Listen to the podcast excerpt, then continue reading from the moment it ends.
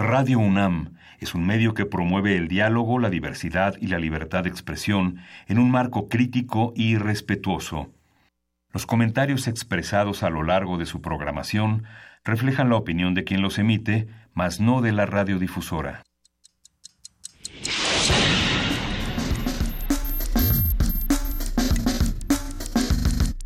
Primer movimiento. El mundo desde la universidad. Buenos días, viernes 15 de junio, son las 7 8 de la mañana aquí en la cabina de primer movimiento y esta mañana me ha tocado arrancar solo sin la presencia, aunque siempre están presentes, de Luisa Iglesias, que está todavía en recuperación, pero se le cumplirá la, la, fantasía que habíamos estado esperando durante varias semanas de hablar de Bjork Digital, que va a ser uno de los temas de apertura de este programa, y Juana Inés Deza, que también eh, está... este eh, también en franca recuperación, ya la tendremos eh, con nosotros el lunes a nuestra jefa de información. Amaneció el mundo eh, con un día de paro en Nicaragua con cuatro muertos. Hemos estado hablando aquí en primer movimiento de los permanentes choques entre opositores y grupos armados en varias ciudades y ahora justamente el diario La Prensa señala en la primera plana de este día en la que gran parte del país está paralizado después de esta crisis que ha dejado más de 160 fallecidos en dos meses de protesta, que eh, continúa en su sitio web, eh, está inhabilitado, pero bueno, la prensa a través de varios espejos puede consultarse. Eh, lamentamos muchísimo la situación y también lamentamos las inundaciones que después de días asiagos de calor, de municipios declarados como desastre por la Secretaría de Gobernación para que puedan tener este programa de apoyo este que, levante esta situación de sequía. Eh, ahora vienen las lluvias, se han provocado 63 anegaciones en Iztapalapa y una alerta roja en Coajimalpa e Iztapalapa, la avenida Ignacio Zaragoza tuvo una inundación de cerca de un metro, se suspendieron los, los, servicios de la línea A y pues lamentamos toda esta situación que dejó también la pérdida de un menor cuyo nombre no han dado a conocer las autoridades, un menor que este que pereció en las en las corrientes de agua cuando se soltó de la mano de su mamá. Coajimalpa e Iztapalapa están en una alerta roja, también le pedimos a nuestros eh, radioescuchas, a todas las personas que hacen comunidad con nosotros, que estén eh, cuidado con la alerta naranja también en la ciudad. Álvaro Obregón Coyoacán, Gustavo Amadero, Magdalena Contreras, Tlalpan, son eh, delegaciones que todavía estarán en la alerta naranja el día de hoy y las siguientes delegaciones, las que no están incluidas en esta, pues estarán en la alerta eh, eh, amarilla. Vamos a tener hoy un programa muy interesante. Vamos a estar, vamos a abrir con una conversación con Paulina de la Paz. Ella coordina las exposiciones del Centro Nacional de las Artes y esta exposición particularmente interesante que en la que llega Björk Digital, esta esta cantautora, compositora islandesa que su trabajo ha trascendido en varias fronteras, sobre todo en, el, en, su país, donde sí ya es profeta y se incorporan planes de educación con eh, varias de las versiones que tiene ya desde 2011. Vamos a tener un radio, un radio sorpresa como todos los viernes y vamos a estar aquí con todos los actores eh, de la producción de primer movimiento contándoles eh, una historia que complementa la de la semana pasada. En la nota nacional vamos a tener el informe Chihuahua. Es un comentario de Lucía Chávez. Ella coordina el área de investigación de la Comisión Mexicana de Defensa y Promoción de los Derechos Humanos. Eh, vamos a tener también en la nota internacional las implicaciones geopolíticas del Mundial 2026. Es el comentario de Hugo Sánchez Gudiño, un colega, un profesor, un investigador de la FES Aragón y de la Facultad de Ciencias Políticas y Sociales de la UNAM desde hace muchísimos años se ha dedicado al análisis de medios de lo masivo y también del fútbol. Vamos a tener este la poesía necesaria a mi cargo, que ya prácticamente está lista, y una mesa dedicada al teatro, el teatro universitario. Vamos a tener una conversación con la maestra Lorena Massa, ella es directora, artista, este, y ahora directora del Teatro de la UNAM, lleva las riendas de esta producción, y vamos a tener la presencia de Martín Acosta, él es un director egresado de la Escuela Nacional de Arte Teatral de Limba, un hombre muy conocido, muy importante en el terreno del teatro, y dirige Ángeles en América, una obra de Tony Kushner de 1991, escena de 1900 91, que es una obra eh, muy importante que de alguna manera es las primeras respuestas más interesantes y más inteligentes, más valientes en torno a la presencia del SIDA en el mundo y sobre todo en los Estados Unidos, que fue uno de los escenarios donde se discutieron, donde hubo bajas de personajes muy importantes en, en la industria del cine. Vamos a concluir esta emisión de primer movimiento con La realidad. Es un trabajo de poesía, una conversación con Luz Alvarado, y es escritora, editora, traductora, y una incansable viajera va a estar con nosotros. Más tarde tendremos la presencia de nuestra conductora de este de Prisma RU, de Yanira Morán, quien estará apoyando esta emisión con, con, con su presencia. Vamos a ir a música y eh, justamente Luisa Iglesias va a presentar esta... Ah, este, Luisa Iglesias eh, nos mandó una una música para inaugurar este viernes de complacencias también, Again and Again, de Dave Matthews Band. Vamos a escucharla.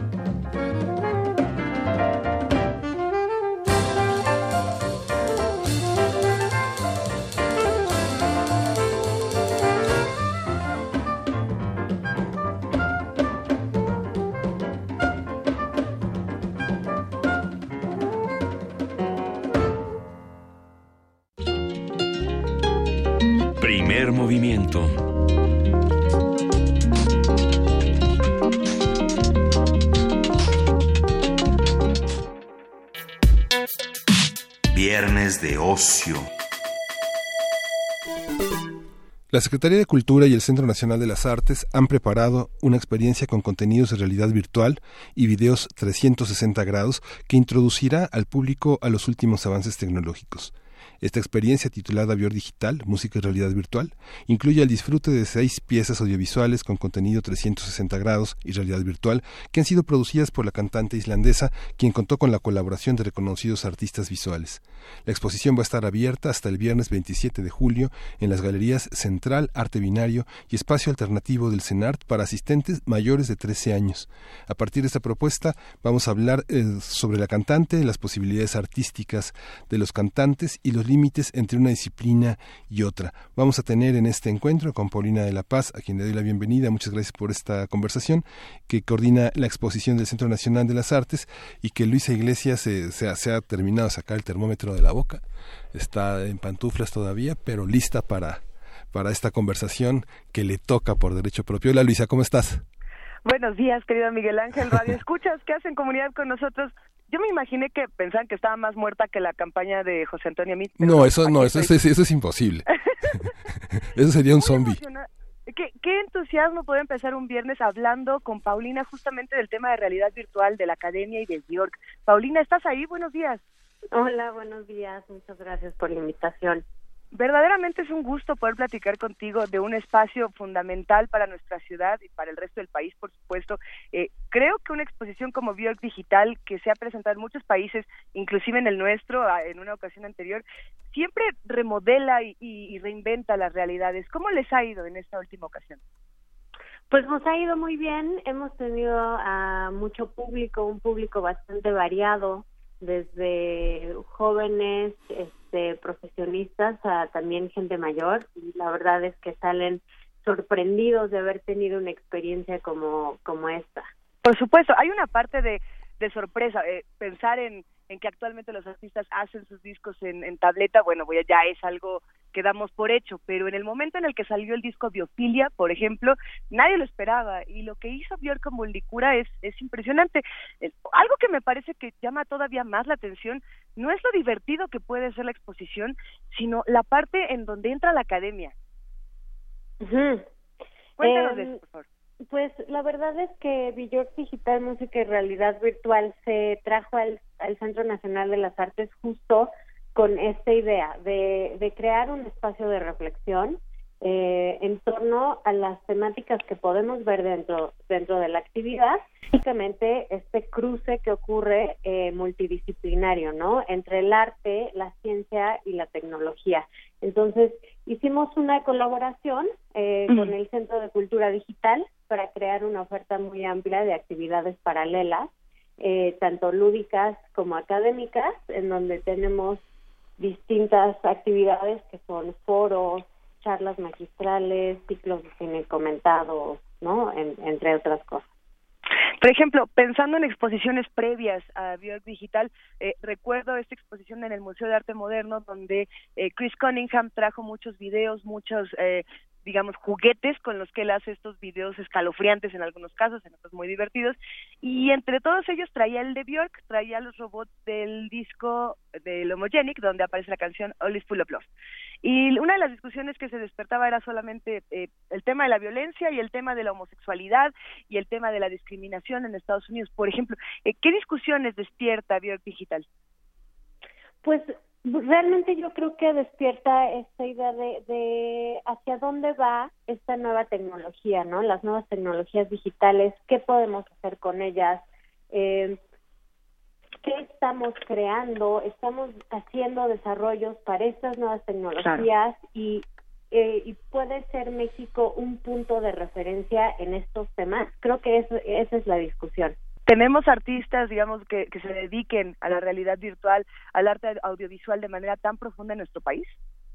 Sí, tenemos de hecho eh, varios artistas eh, y esta colaboración que hicimos con el Centro de Cultura Digital, de hecho hubo una exposición en el marco de la actividad de Villor Digital Música y Realidad Virtual que se llamó Desdoblamientos, en donde se mostraba el trabajo de estos desarrolladores mexicanos, eh, entre ellos Adrián Regnier, eh, eh, varios estudios mexicanos también. Este, entonces sí hay sí hay varios artistas aquí en México haciendo este tipo de, de desarrollos y también una de las de las cosas que hace el Centro de Cultura Digital, el Centro Multimedia del CENAR, es justo tratar de promover estos desarrollos eh, de artistas mexicanos, ¿no? A mí me llama mucho la atención, por ejemplo, el trabajo de Adrián Reguer, que hay que decirlo es muy joven, eh, no creo que llegue a los 30 años siquiera, y ha tenido exposiciones en distintos museos, una de ellas, por ejemplo, una, una serie de placas donde ponía música de las estrellas. Eh, y, otras cosas que nos han dejado sin palabras en muchas ocasiones. Eh, ¿Qué hacemos con los otros jóvenes que quizá no tienen acceso a estas tecnologías? Pensando en la parte política, ahora que Ricardo Anaya nos dice que solo el 30% de la población tiene teléfono y, y todas estas cosas, ¿qué hacemos con esta parte tecnológica?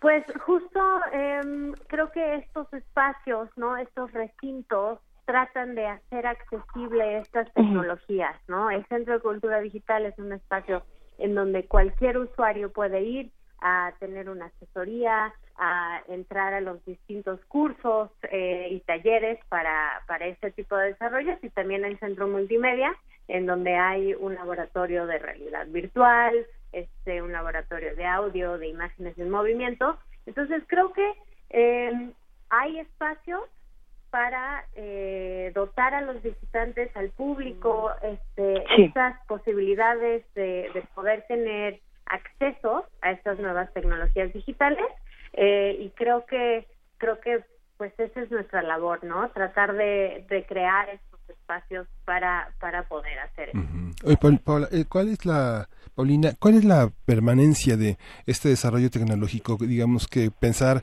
que colocar lo tecnológico en el centro de la exposición habla de colocar en el centro de la exposición la actualidad, pero ¿qué de lo que se salva de la, de lo de la fugacidad queda de Bjork y qué es lo que ustedes piensan que va a caducar pasado mañana?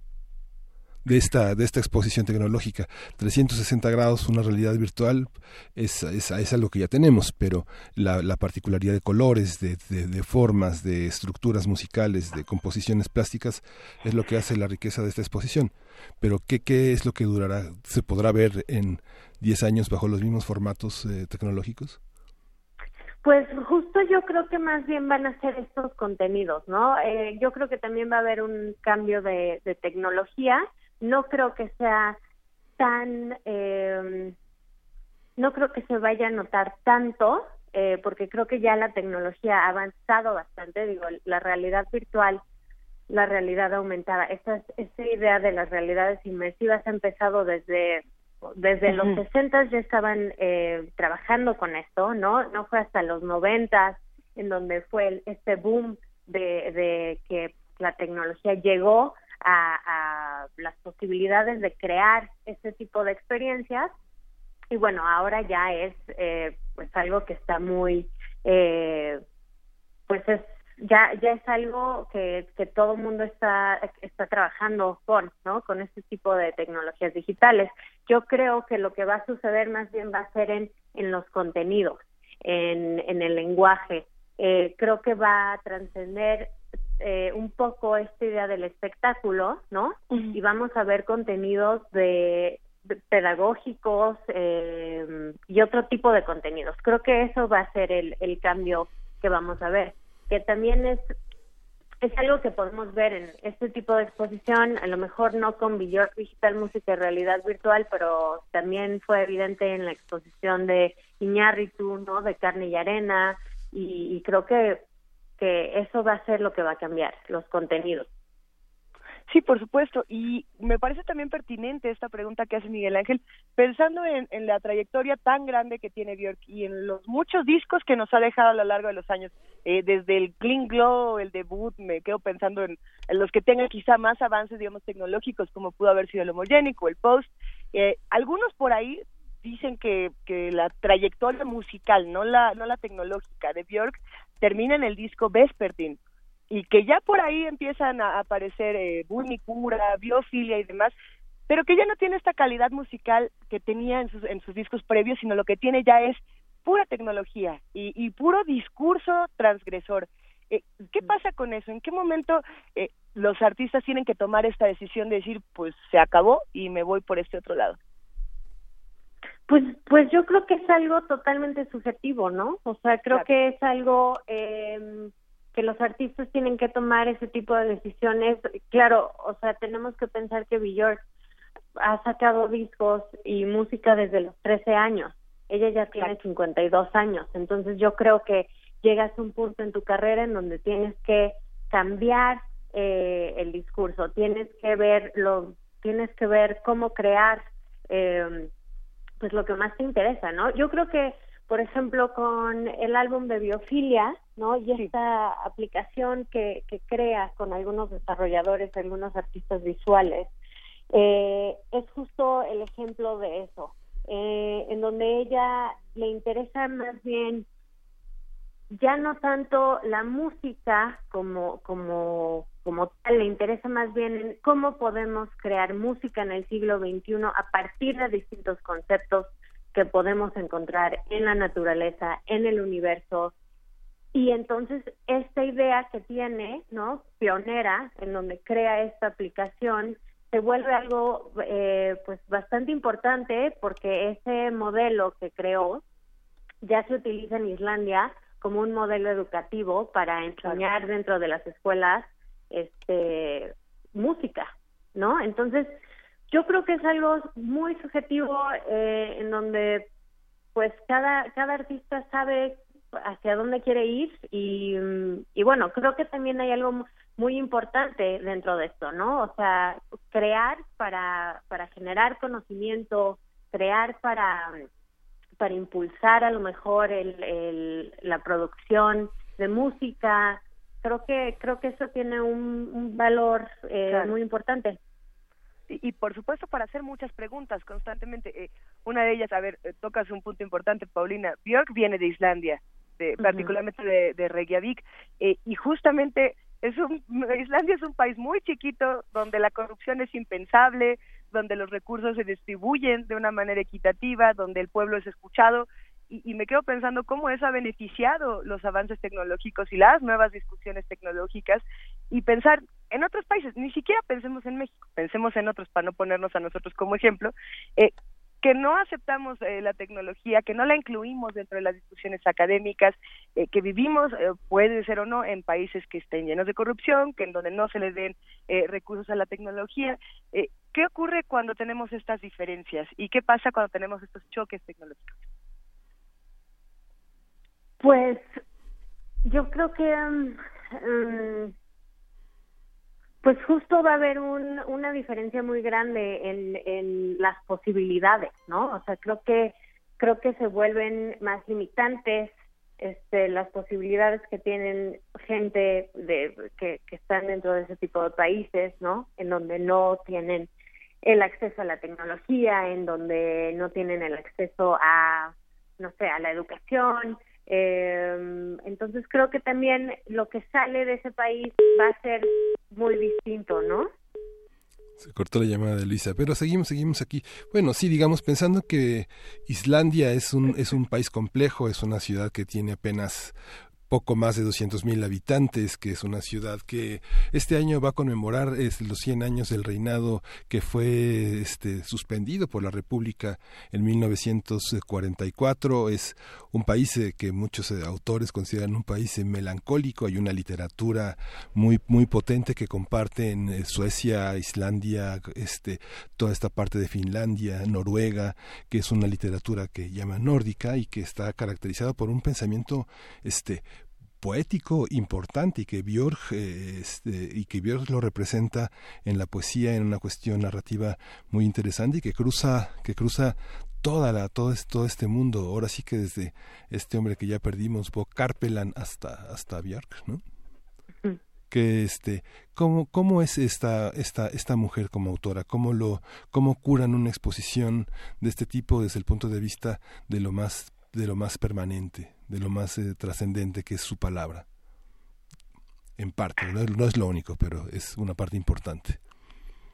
Pues la curaduría de, la exposición, em, ella obviamente está muy involucrada, ella tiene eh, una manera de cómo quiere que, que luzcan las cosas, eh, y bueno, y nosotros em, junto con el Grupo Sentido tuvimos que hacer ahí una adaptaciones, ¿no? Claro, eh, esta exposición se ha presentado en varios eh, países en el mundo, entonces eh, para para poder tener esta exposición aquí en el Centro Nacional de las Artes hicimos una pequeña curaduría para para brindarle al visitante la información necesaria, ¿no? De esta de esta actividad. En por ejemplo, en la sala principal eh, hay muy poca información porque justo lo que quiere la, cantante es no que nosotros no demos tanta información al visitante para que ellos puedan tener eh, una experiencia no nada más táctica, pero una experiencia eh, emotiva, sorprendente, en donde nosotros no arruinemos esa experiencia con demasiada información, ¿no?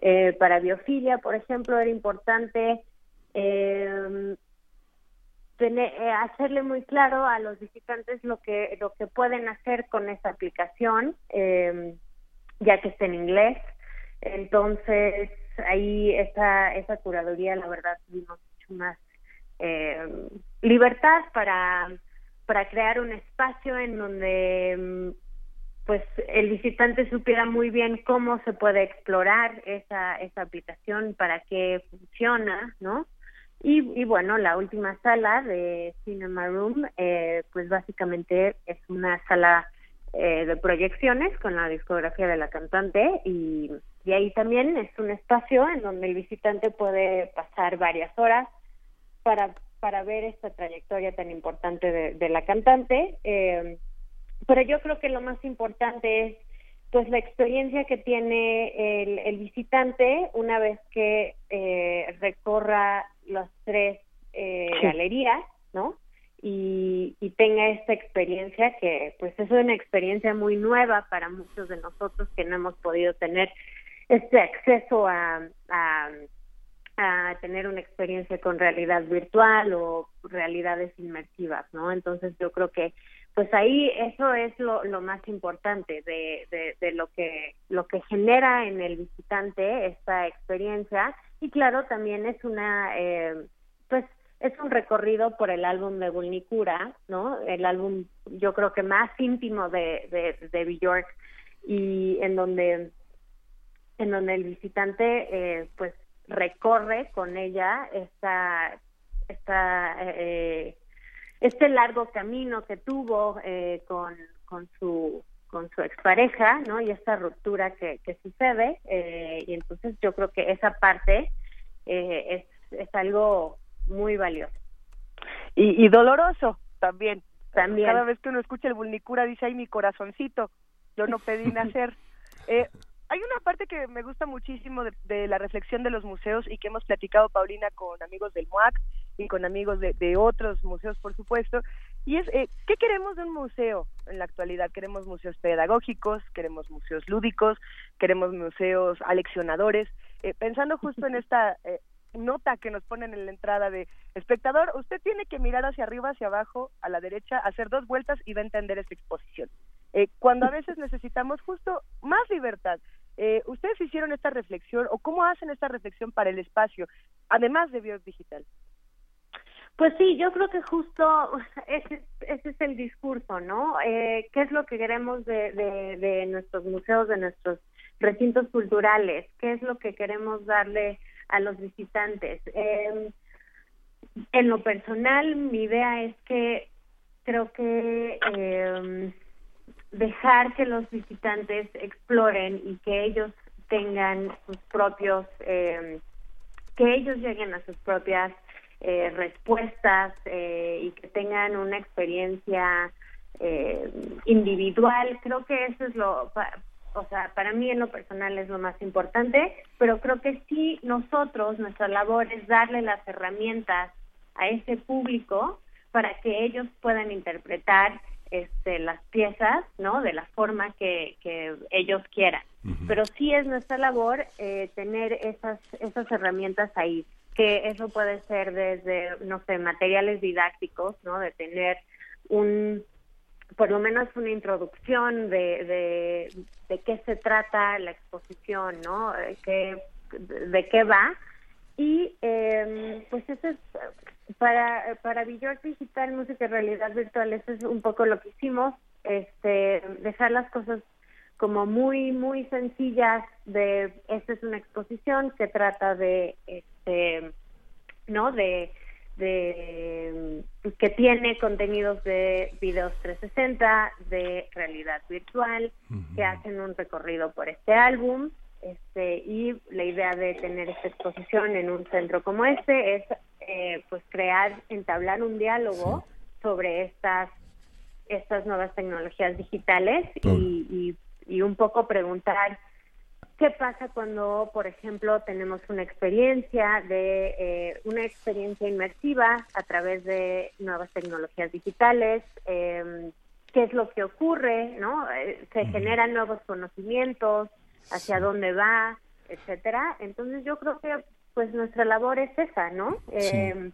Paulina, cuéntanos, cuéntanos todos los detalles de la exposición para que ya ya señalamos que es no es para menores de 13 años, pero si nos dices eh, qué días está visible la exposición, va a durar hasta el 27 de julio, mientras qué días podemos visitarla, eh, en qué horarios y si tiene un costo. Perfecto. Eh, la exposición tiene un costo de 150 pesos. Eh, hay descuentos para estudiantes, maestros y con credencial INAPAM eh, oficial vigente, claro. Eh, los boletos se pueden comprar a través del sistema Ticketmaster o en nuestra taquilla exclusiva que tenemos ahí en el CENAR.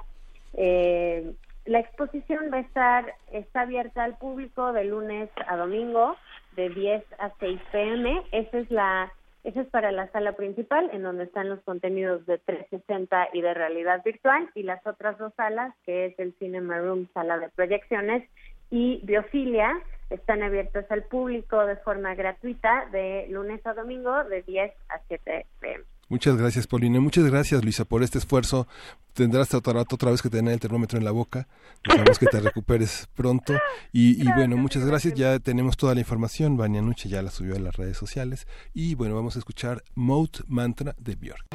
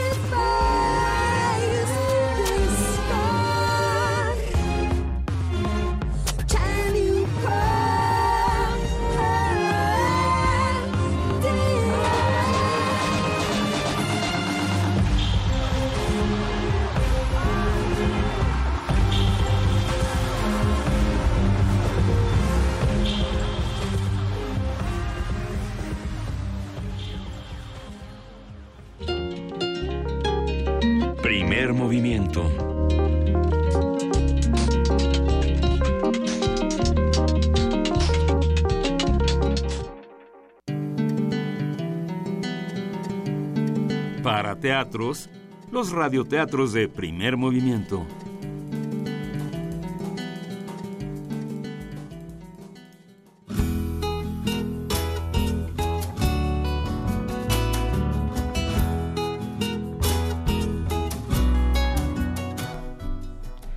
El caso del insoportable niño aburrido José Rubencito y su odioso perro Hércules, de Francisco Hinojosa, ilustrado por Mariana Villanueva, publicado por El Naranjo.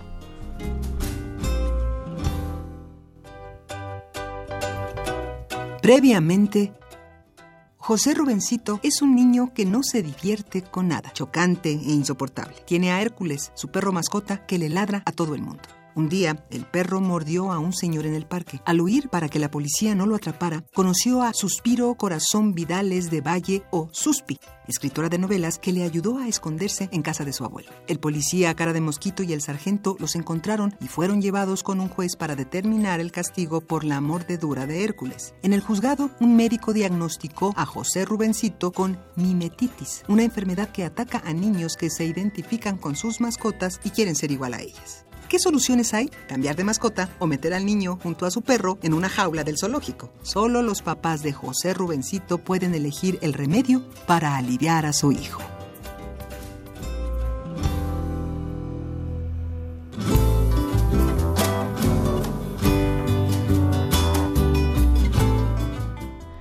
Los señores Carafina llegaron al juzgado en menos de 15 minutos. Estaban muy asustados.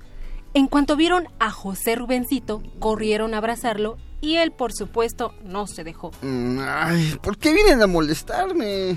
Ya nos dijeron que mordiste a alguien y que Hércules igual. Mi lindo perrito mordió a un malo señor y yo a un policía con cara de mosquito para que Suspi escriba su novela. Voltearon a ver a la niña, que no paraba de anotar en su cuaderno todo lo que oía. Ya nos dijo el juez, ¿cuáles son los remedios que hay para curarte de esa rara enfermedad llamada mimetitis. Y hemos llegado a la conclusión de que cambies a Hércules por un pez.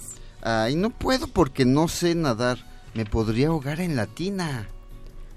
Los señores Carafina se alarmaron en cuanto oyeron a José Rubencito. Les dijo que podría ahogarse en la tina. Volvieron a tratar de abrazarlo y darle besos. Entonces tendrás que morder 20 veces a Hércules. Ay, no, pobrecito, mi lindo perrito, le va a doler. No estarás pensando en que te encerremos una semana en una jaula de zoológico, ¿verdad? En ese momento, el juez, que ya estaba aburrido con las discusiones de los señores Carafina, dijo que ya todo estaba decidido. Tomó su martillo de madera y dio un golpe sobre su escritorio. Lleven a los culpables al zoológico, enciérrelos en una jaula por una semana y administrenles inyección de esa cosa que dijo el doctor. En ese momento llegaron Toto, Huicho y Pepe. Dice la abuela en gracia que debes regresar a casa.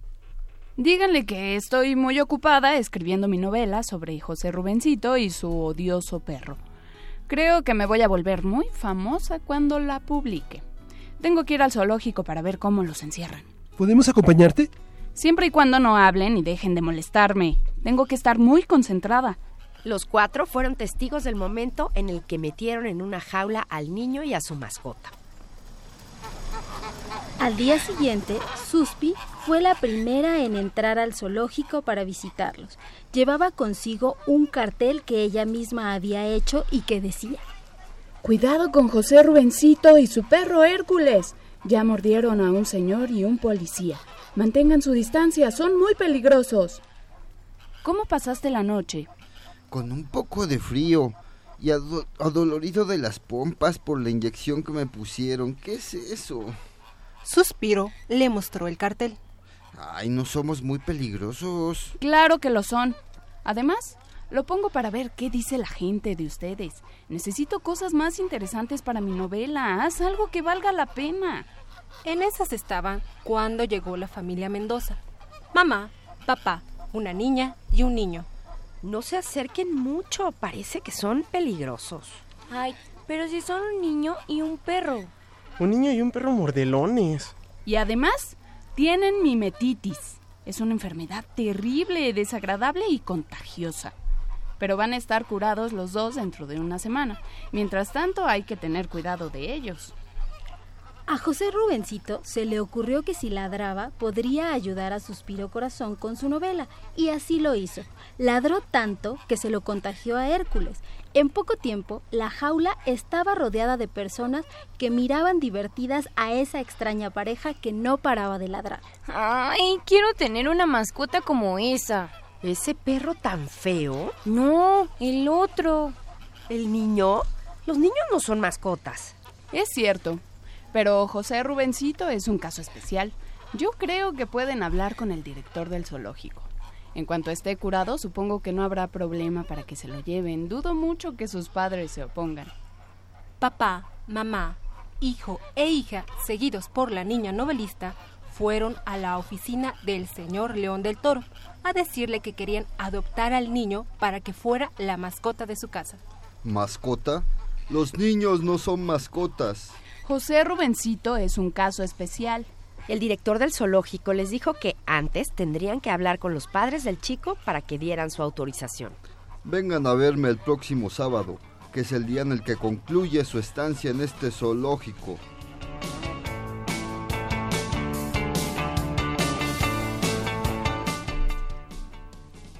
Por la noche, Suspi continuó con su relato. Resulta ahora que este petulante niño llamado José Rubencito y su odioso perro son grandiosos. Hasta le caen bien a la gente. Una familia quiere adoptarlo.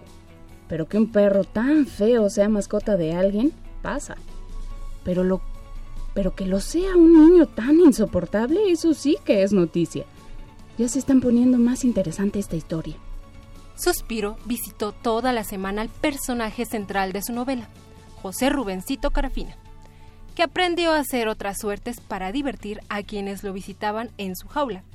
Se montaba encima de Hércules como si fuera un caballo. Se paraban ambos de manos. En vez de ladrar, aullaban como un lobo o maullaban como un gato y hacían gestos con la cara. En pocos días se corrió la voz de que su jaula era la más divertida de todo el zoológico. La gente les aventaba dulces, cacahuates, algodones de azúcar y monedas. Y por supuesto se tomaban fotografías y videos con ellos. Cumplido el plazo, la familia Mendoza que quería adoptar a José Rubencito llegó a la oficina del señor León del Toro para llevar al niño.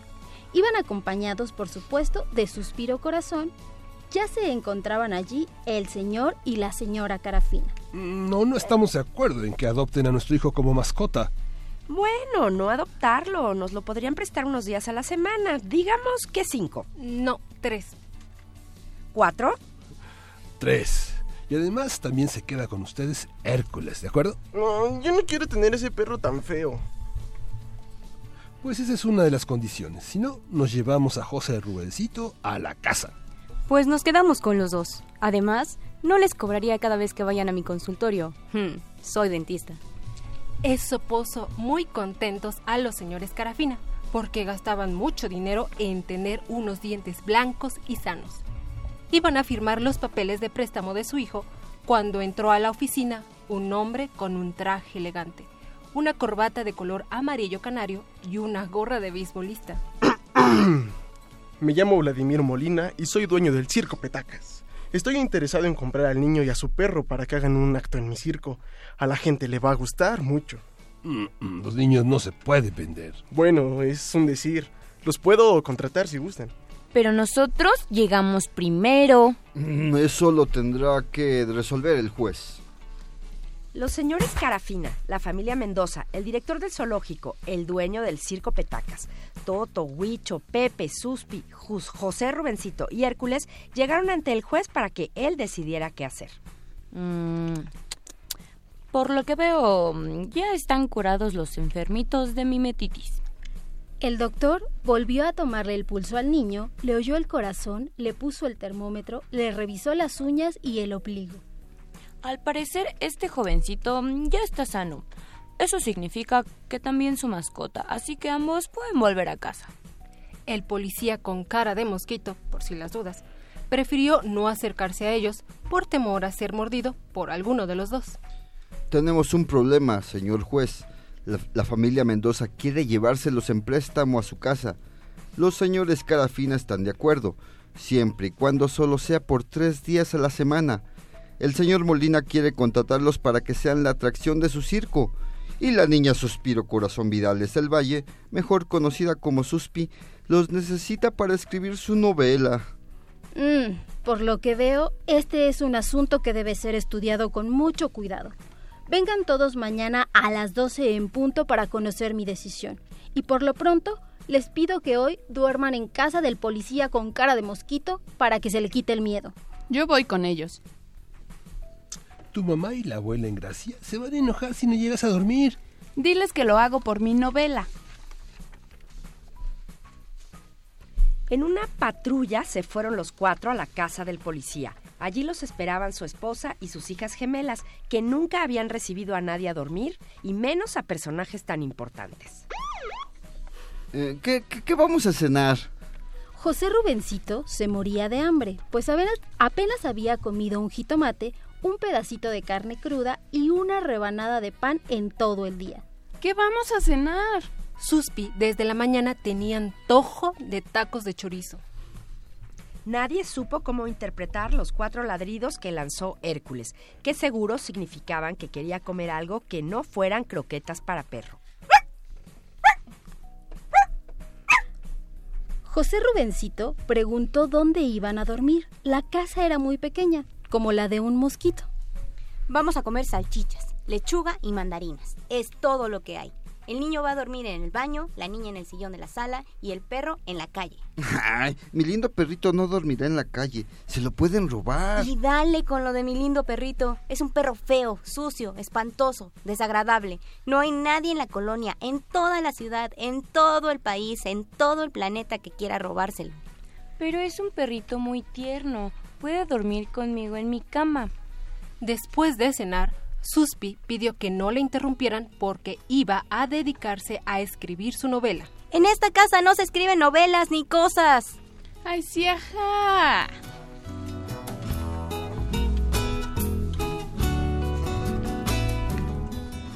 Suspiro Corazón Vidales del Valle sacó su cuaderno y su pluma y se puso a escribir, o más bien a inventar. Se imaginó que José Rubencito y Hércules eran las estrellas del circo Petacas y que las funciones estaban siempre llenas. Se llamaban La Pareja Maravilla. También que ella era la presentadora del acto en que el niño y su mascota ladraban, aullaban como lobos, se paraban de manos, hacían gestos con la cara y se tomaban fotografías con el público y que era tan grande su éxito que tenían que viajar a Estados Unidos, Francia y Japón. Y que eran invitados a comer por presidentes y reinas. Y que sus fotografías salían en todas las revistas del mundo. Y que les daban de comer siempre tacos de chorizo. Y que a los señores cara fina los entrevistaban los periódicos para saber cómo habían educado a su hijo y que la familia Mendoza mostraba el documento firmado por los padres de José Rubencito en el que le permitían vivir con ellos tres días a la semana, claro, con su fastidiosa mascota. Y que León del Toro juraba que él había sido el descubridor del talento de la pareja maravilla. Y que el policía con cara de mosquito cobraba por entrar a su casa para que conocieran el lugar donde habían dormido y que el doctor decía que gracias a él, la pareja del niño y el perro se habían curado de mimetitis. Y que al juez le daban una medalla por haber sido el funcionario más brillante del año, por haber tomado la mejor decisión de la historia del país. Suspi se quedó dormida en el sillón de la sala, después de tanto escribir, como eso casi de las dos de la mañana. Al día siguiente, a las 12 en punto, se encontraron con el juez los señores Carafina, la familia Mendoza, el director del zoológico, el dueño del circo Petacas, Suspi, el policía con cara de mosquito, José Rubencito y Hércules. Toto, Huicho y Pepe no fueron porque la abuela los castigó por no haber llevado con ellos a su prima. Iba el juez a dar su veredicto acerca de quién se quedaba con José Rubencito y Hércules, cuando Suspi pidió que escucharan lo que había escrito antes de tomar la decisión. Luego de que Suspi leyera lo que llevaba de su novela, se realizó una votación.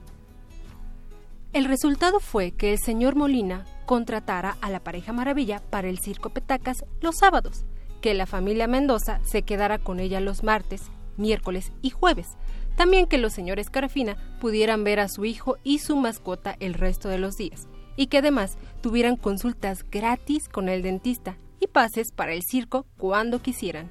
Y así fue como sucedieron las cosas. Suspi terminó de escribir su novela en menos de una semana. Empezaba de esta manera. Había una vez un niño que no se divertía con nada. Sus papás lo invitaban a la feria.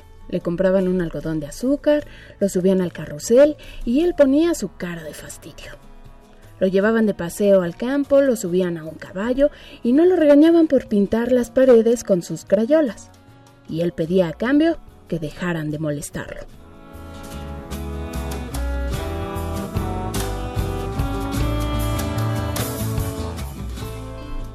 El caso del insoportable niño aburrido José Rubencito y su odioso perro Hércules, de Francisco Hinojosa, ilustrado por Mariana Villanueva, publicado por El Naranjo.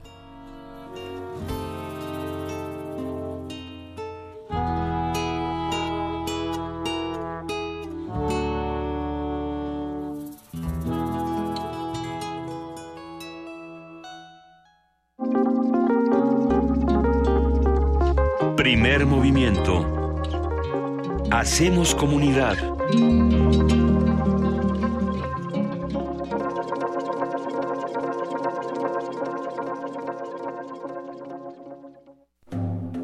En el año 420 a.C., un hombre pasaba horas tratando de resolver los enigmas orgánicos del ser humano.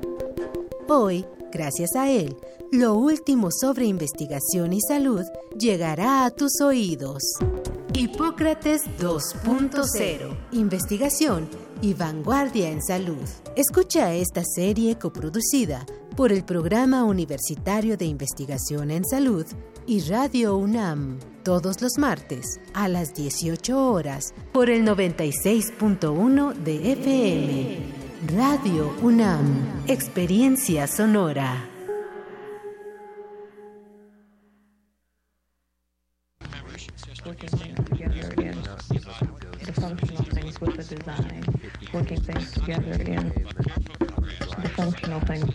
Si quieres saber qué es este sonido, no olvides escuchar este domingo a las 2.30 de la tarde Gabinete de Curiosidades. Colecciona junto con nosotras sonidos y visita nuestro micrositio web en www.radio.unam.mx. Quédate en el 96.1 de FM, Radio UNAM. Experiencia sonora. Para lograr crecimiento económico y bienestar para todos, se requiere de seguridad. Con el PRD tendremos más y mejores policías, cámaras de videovigilancia afuera de las escuelas del país y más patrullas más cerca de tu casa. Con el PRD, nuestras familias volverán a vivir en paz, porque un futuro de tranquilidad y desarrollo se construye desde hoy. Ricardo Anaya es nuestro candidato. Este primero de julio, vota PRD. Mataron a mi hija. Fui violada. Otra vez me golpeó. La patria y la justicia tienen rostro de mujer. Las cifras, sin embargo, nos dicen otra cosa. En la calle, en el transporte, en el trabajo, en la escuela y en el hogar, seguimos siendo discriminadas, violentadas, asesinadas. La Ciudad de México debe ser ejemplo de igualdad y paridad de género. Buscaré que sea declarada Capital Mujer. Ciudad de México, Capital Mujer. Beatriz Pajés, PRI, también al Senado, Ciudad de México.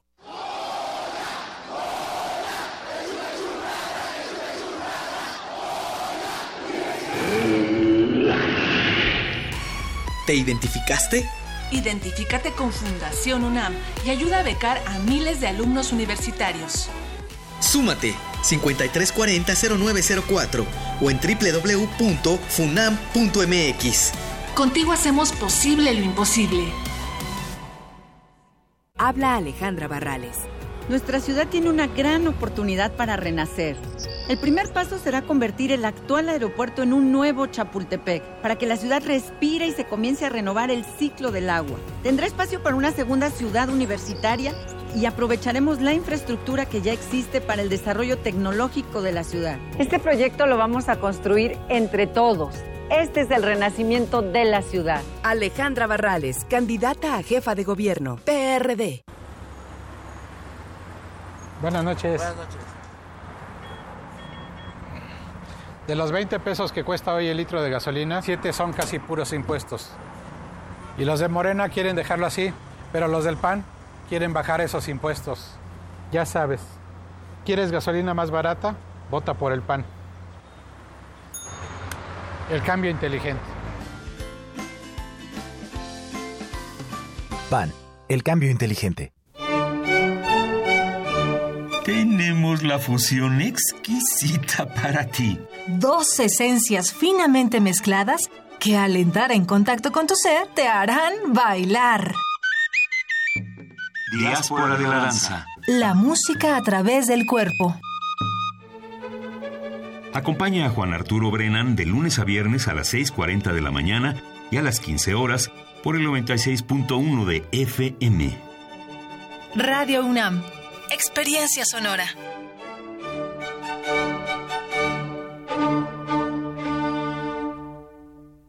Vota por el pez, vota por Andrés, vota por Encuentro Social. Vota por Andrés, vota por el pez con Andrés. Vota diferente con el pez, pez, pez. Apoyo a la familia con Andrés Manuel. Vota diferente con el pez, pez, pez. Vota por el encuentro social. Vota por el pez, vota por Andrés, vota por encuentro social. Vota por Andrés, vota por el pez con Andrés. Candidato de la coalición Juntos Haremos Historia. Te hicimos cinco propuestas. Bancos de alimentos para que no se desperdicie comida. Transformar la basura en electricidad. Primer empleo a jóvenes sin experiencia. Permiso laboral con goce de sueldo para reuniones escolares. Y pena de muerte a secuestradores y asesinos. Somos candidatos del verde y estas propuestas resuelven problemas reales. Tú puedes ayudar a que se hagan realidad. Queremos seguir cumpliéndote. Vota por los candidatos a diputados y senadores del Partido Verde. Vota verde. Vota por los candidatos a diputados y senadores del Partido Verde.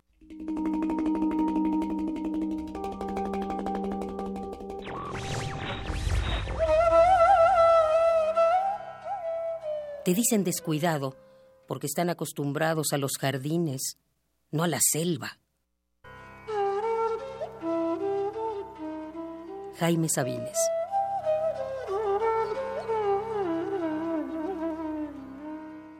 Radio UNAM. Búscanos en redes sociales, en Facebook como Primer Movimiento UNAM y en Twitter como P Movimiento o escríbenos un correo a primermovimientounam@gmail.com. Hagamos comunidad. Buenos días, son las 8.06 de la mañana y ya estamos en la cabina de primer movimiento. Eh, buenos días, Deyanira, en este viernes 15 de junio. ¿Qué tal, Miguel Ángel Quemain? Muchísimas gracias. Eh, gracias por invitarme a esta conducción. Por supuesto, mandarle saludo también a las titulares de este espacio, a Juana Inés de Esa y a Luisa Iglesias. Muchas gracias y aquí estaremos de aquí a las 10 de la mañana. Sí, Juana Inés dice que, estoy, que, yo soy el que está cultivando una, un, un pequeño corral de 13 arañitas que nos han picado a todos menos a mí, porque las tengo amastradas al, al, tacto de los dedos. Justo de pues, eso platicábamos. Pues tuvimos, tuvimos una mañana muy interesante, la exposición Bior 360 grados, eh, que Luisa Iglesias esperaba con, con, gran ansiedad, le permitió hacer esta entrevista con la titular de la, con la coordinadora de las exposiciones del Centro Nacional de las Artes, y bueno, comentábamos las principales noticias de esta, de, de esta mañana, entre las que estuvo la inundación del día de ayer en la calzada de Ignacio Zaragoza, que tuvo como consecuencia la, la inundación en esta avenida y, la, y detener la línea A. Nosotros, eh, como, como bien sabes, Yanira, como tú también lo haces, no, no, paramos de señalar las condiciones en las que están muchos grupos de damnificados, entre ellos los damnificados de Tlalpan, que desde ayer a las cinco y media de la tarde pedían inútilmente apoyo para que los apoyaran con, eh, con recursos para paliar un poco esta situación de tanta urgencia que generó la lluvia y bueno, estamos con ellos, extendemos esta petición a través de este medio a las autoridades de protección civil para que ayuden en las inundaciones, en los campamentos, ellos están en plena calle, ¿no? es algo muy, muy, muy dramático, Apoy, piden apoyo con piolas, cuerdas impermeables, botas de hule y bueno, la donación del trabajo voluntario que ayuda a instalar sus cosas. La información ya está en redes sociales y bueno, apoyemos a estos conciudadanos que están en esta situación de tanta desgracia. Claro, y además de que bueno, pues muchas personas todavía a raíz del sismo del 19 de septiembre pues siguen viviendo en la calle y los vecinos del multifamiliar de Tlalpan no son la excepción. También hubo por ahí una nota, Miguel Ángel Quemain, hemos estado hablando también en los distintos espacios informativos de Radio UNAM sobre lo que sucede en las campañas electorales en cuanto a la violencia y desafortunadamente se suma otro otro candidato más asesinado. En esta ocasión fue a la alcaldía de Michoacán, Alejandro Chávez Zavala. Eh, candidato por Michoacán al frente a la alcaldía de eh, Taretán, que fue asesinado a balazos ayer. El día de ayer sucedió esto en un recorrido de campaña se suma otra persona más, otro asesinado más. Sí, y que, se, y que Taretán ya, ya, había sido advertido, y los, eh, los candidatos, los participantes ya habían sido advertidos a las autoridades municipales y estatales de que, este, de que era una zona de peligro. Ellos decidieron continuar con, con su campaña y de todas maneras, este, eh, bueno, fueron abatidos. Es una, es una desgracia para, para nuestra vida democrática. Así es, Miguel Ángel.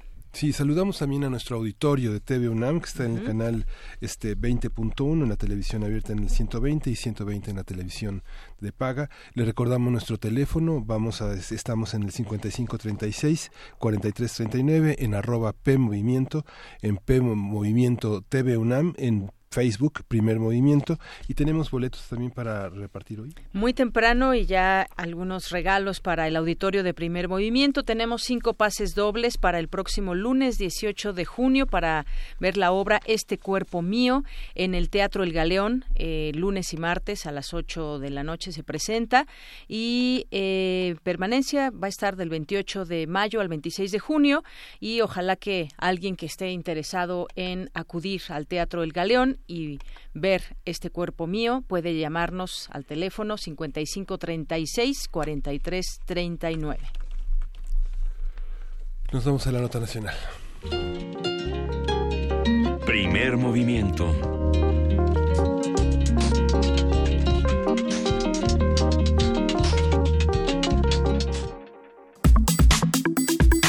Nota nacional. En un informe de 78 páginas, diferentes organizaciones civiles como la Federación Internacional de Derechos Humanos y la Comisión Mexicana de Defensa y Promoción de los Derechos Humanos denunciaron ante la Corte Penal Internacional que en el estado de Chihuahua, en México, el ejército mexicano cometió múltiples crímenes de lesa humanidad durante la primera fase del operativo conjunto Chihuahua entre el 2008 y el 2010. Según las organizaciones, los militares cometieron de forma sistemática crímenes graves, en particular torturas, privaciones graves de la libertad física, desapariciones forzadas, asesinatos, violación y violencia sexual. Y agregan, podrían constituir crímenes de lesa humanidad, competencia de la Corte por su carácter sistemático y por realizarse a través de patrones regulares de actuación, lo que constata su carácter organizado. Para elaborar la denuncia se analizaron 35 casos, los cuales incluyen a 121 víctimas directas de crímenes cometidos en esos años. Esta es la tercera ocasión que organizaciones han escrito a la Corte Penal Internacional argumentando crímenes de lesa humanidad. Vamos a hacer un análisis de este informe, lo que documenta la reacción que ha generado en México y ante la Corte. Y está con nosotros Lucía Chávez, coordinadora del área de investigación de la Comisión Mexicana de la Defensa y Promoción de los Derechos Humanos. Buenos días, eh, Lucía, gracias por estar con nosotros. Al contrario, muchas gracias. Buenos días. Ya tenemos este informe en línea, es un informe prolijo. ¿Podrías contarnos un poco en qué consiste, cuáles son las consecuencias para el gobierno federal, para el gobierno de, para el gobierno de Corral y cómo, cómo, qué actitud, qué, qué posición tomar frente a este informe? Eh, bueno, explicar primero que además para, para el auditorio, eh, que además de las jurisdicciones nacionales, es decir, de las fiscalías y el Poder Judicial Nacional, existen organismos internacionales encargados de poder aplicar justicia cuando el Estado no es capaz de investigar o no quiere investigar. Este es el caso de la Corte Penal Internacional. Eh, para México, la competencia de la Corte Penal Internacional entró en el año de 2006, es decir, la Corte Penal puede conocer de casos a partir de, de este año 2006 y como bien este, explicas en, la introducción que hiciste, nosotros estamos refiriéndonos a años entre 2008 y 2010, cuando el operativo conjunto Chihuahua estuvo en manos de militares, ¿no? Eh, lo que planteamos en la comunicación es que justo a partir del análisis de estos 35 casos, todos estos casos es importante decir que eh, son aceptados por las propias autoridades porque provienen en su mayoría 33 de estos 35 casos son eh, de la Comisión Nacional de Derechos Humanos, son documentados por la Comisión Nacional, es decir, eh, hay una prueba de que en realidad se cometieron estos hechos de violaciones graves a derechos humanos, que fueron torturas, desapariciones, ejecuciones arbitrarias, y la mayoría de estos casos, eh, todos excepto uno, es de hecho aceptado por las propias autoridades militares. Es decir, estamos hablando de casos en donde no queda lugar a dudas de que se cometieron este tipo de abusos. Eh, lo que estamos planteando nosotros, como bien dices, es que pudiera llegar a hablarse de una sistematicidad en la comisión de estos hechos. Y explico con un ejemplo, por, eh, por, poner eh, algo más claro en, en la mente de, de quien nos escucha. Em, nosotros pudimos documentar que a partir de estos eh, casos que de la Comisión Nacional de Derechos Humanos hay una multiplicidad de víctimas y a esta multiplicidad de víctimas se les, por ejemplo, hablando de la tortura, se les detiene muchas veces en su casa sin una orden de aprehensión, sin una orden de cateo. Los militares entraban por la noche a las casas de los civiles los sacaban de sus casas y los trasladaban a instalaciones militares. Ya en las instalaciones militares los tenían privados de la libertad desde un promedio de 13 horas más o menos hasta días enteros. Y la tortura, bueno, consistía, por ejemplo, en choques eléctricos, en asfixia con bolsas de plástico, con agua, eh, en propia tortura sexual, este, que bueno, estos son casos muy graves, pudimos eh, documentar que más o menos el 33% de las víctimas que fueron detenidas por eh, autoridades militares fueron sometidas a este tipo de tortura sexual, hombres y mujeres, que va desde la desnudez hasta la violación sexual por penetración de objetos, o este bueno de, violación sexual propiamente dicha no entonces bueno estamos hasta un ante un panorama realmente grave porque aunque hay reconocimiento de estos hechos delictivos por parte de la CNDH y por parte de las propias autoridades militares no han sido sancionados eh, ni los que cometen esta estas violaciones a derechos humanos o estos crímenes ni aquellos que dan las órdenes o que a lo mejor no dieron las órdenes, pero que debieron conocer que eso estaba sucediendo en las instalaciones militares.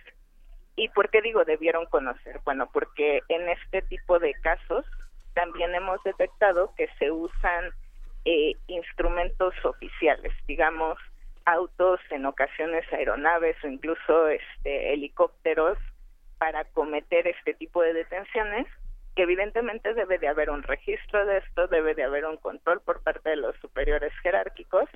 Y bueno, vale la pena mencionar que toda esta actuación de las autoridades militares tiene como base y también como base de supervisión una orden dictada por los más altos mandos militares, que es eh, bueno el secretario de la Defensa y el propio presidente de la República en ese momento. El mundo jerárquico del ejército permite pensar que bueno la de la línea de la línea de mando tiene una alta responsabilidad, pero ¿qué quieres decir Lucia cuando dices que los militares eh, que la Secretaría de la Defensa acepta la responsabilidad de esos hechos? ¿Qué implica aceptar la responsabilidad? Significa decir somos culpables, nos tenemos que enfrentar a un tribunal civil o las o, enfrentar la justicia militar en ese caso digamos, eh, ellos señalan que actuaron en la en comisión de su, de su deber, pero lo que documentan ustedes, lo que se ha documentado en este estudio tan doloroso y tan explícito es, es eh, muy evidente que pues no, no, no forma parte de las estrategias del mando militar. Pero quiénes deben ser castigados, cómo deben de ser reparados, cuáles son las consecuencias de esta, de esta visión. Bueno, aquí nos enfrentamos básicamente ante dos problemas iniciales. El primero es que al emitir una recomendación la Comisión Nacional de los Derechos Humanos, cuando la autoridad militar la acepta, aunque se acepte esta recomendación, no es vinculante. Eh, esto obedece, bueno, a la propia naturaleza de una Comisión de Derechos Humanos, que las recomendaciones de ninguna forma podrían ser vinculantes, porque si no se convertiría en una especie de poder judicial supletorio, ¿no? Este, entonces, bueno, no son vinculantes, entonces no hay ningún incentivo en realidad para que la Sedena, aunque acepte la recomendación, cumpla con esta, ¿no? Y, con, por cumpla con esta me refiero reparar a las víctimas este de manera integral no solo eh, económicamente una reparación tiene que ver con el daño psicológico con garantías de no repetición de los hechos y con sanción a los responsables de cometer estos hechos. Entonces, al no ser vinculantes, no hay un incentivo para la Sedena para, para cumplir con estas recomendaciones, ¿no? Por un lado. Y por otro lado, también lo que encontramos dentro de estas recomendaciones es que muchas veces al hacer el análisis de los hechos, la CNDH minimiza, eh, digamos, los comportamientos eh, criminales de las autoridades. Eh, te pongo un ejemplo. Hay una detención de una persona, la persona es trasladada a cuarteles militares. Eh, cuando la familia de esta persona, que vio que la detuvieron militares, va a preguntar por ella al cuartel militar, los militares niegan la detención. Es decir, eh, allí podemos estar hablando de, de una desaparición forzada. Después de tres días, la persona aparece en PGR acusada de este narcotráfico o tráfico de armas, ¿no? Y aparece con signos de tortura. La Comisión de Derechos Humanos lo que hace es decir, en este caso hubo tortura, pero omite todos los pasos anteriores de la detención arbitraria, de la privación ilegal de la libertad por un tiempo de tres días, por ejemplo, y de la desaparición forzada de personas. Lo que hicimos nosotros en nuestro análisis es además de alguna forma revalorar o recalificar los hechos que se desprenden de las recomendaciones y que fueron acreditados por la CNDH, pero que la CNDH no dijo con todas sus letras hay desaparición forzada y hay tortura. Entonces, además de demostrar estos patrones sistemáticos de actuación, eh, lo que hace este informe es, eh, bueno, reconsiderar eh, los hechos que la Comisión Nacional omitió en su investigación.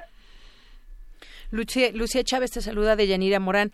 Eh, yo quisiera también comentar contigo, hay que recordar el contexto de este operativo que fue el desmantelar cárteles que operaban en esta zona allá en Chihuahua y en este sentido, en este intento por desmantelar a esos cárteles se cometen estas violaciones graves a los derechos humanos, está documentado, están ahí las recomendaciones, ya comentábamos, eh, y esto pues también le implica un alto costo al ejército mexicano. Nos volvemos a plantear otra vez cuál es ese papel que debe que debe llevar a cabo el ejército en este tipo de tareas. Hemos visto incluso en algún momento y de manera velada, quizás en algún discurso, esa intención de decir, bueno, a nosotros no nos corresponde esta estrategia y sin embargo continúa. Parece ser que hay este ambiente, digamos, en algunas zonas del país que implica que está rebasada la autoridad estatal y municipal, por supuesto, y entonces tiene que llegar el ejército en un intento de poner orden, pero pues lo que menos quisiéramos es que se sigan repitiendo ese tipo de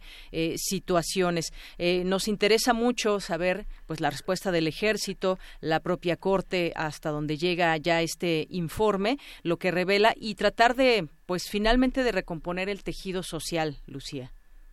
Sí, bueno, eh, en realidad no ha habido una respuesta por parte del gobierno mexicano ni del ejército, este, ni tampoco de la Corte. Ahorita el paso que sigue eh, con, con la Corte Penal Internacional es que la Corte analice los la comunicación que nosotros le enviamos, el informe, y a partir de ello pueda decidir si a su juicio estos eh, hechos en conjunción con los que ya denunciamos en veces anteriores sobre el estado de Coahuila, sobre el estado de Baja California, eh, pudieran constituir eh, crímenes de tal gravedad, crímenes atroces, como para que eh, la Corte pudiera iniciar una investigación en México.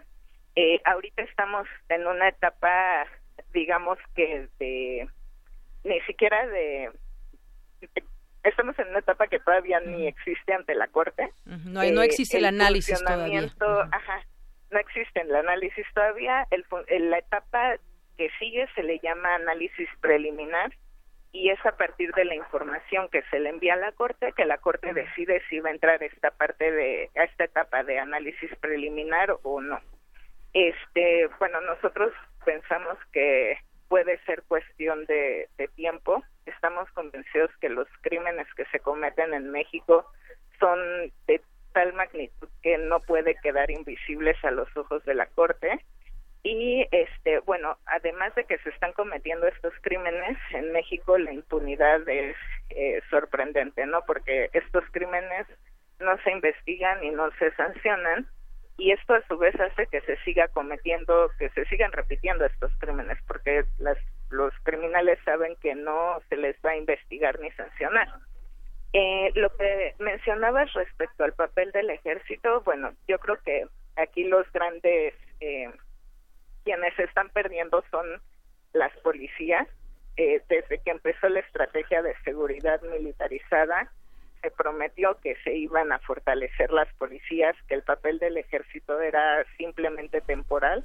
Y bueno, estamos a más de 10 años de que inició esta estrategia y las policías continúan con una deuda este, impresionante eh, no solo las policías para con la sociedad, sino el propio gobierno para con las policías, para con su fortalecimiento eh, real.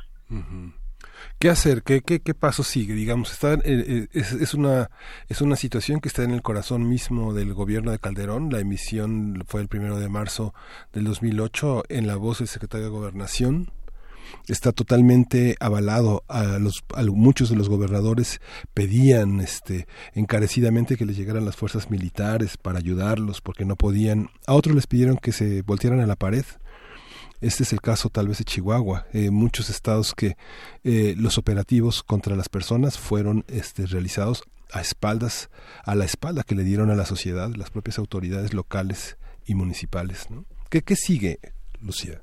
¿Qué hay que hacer?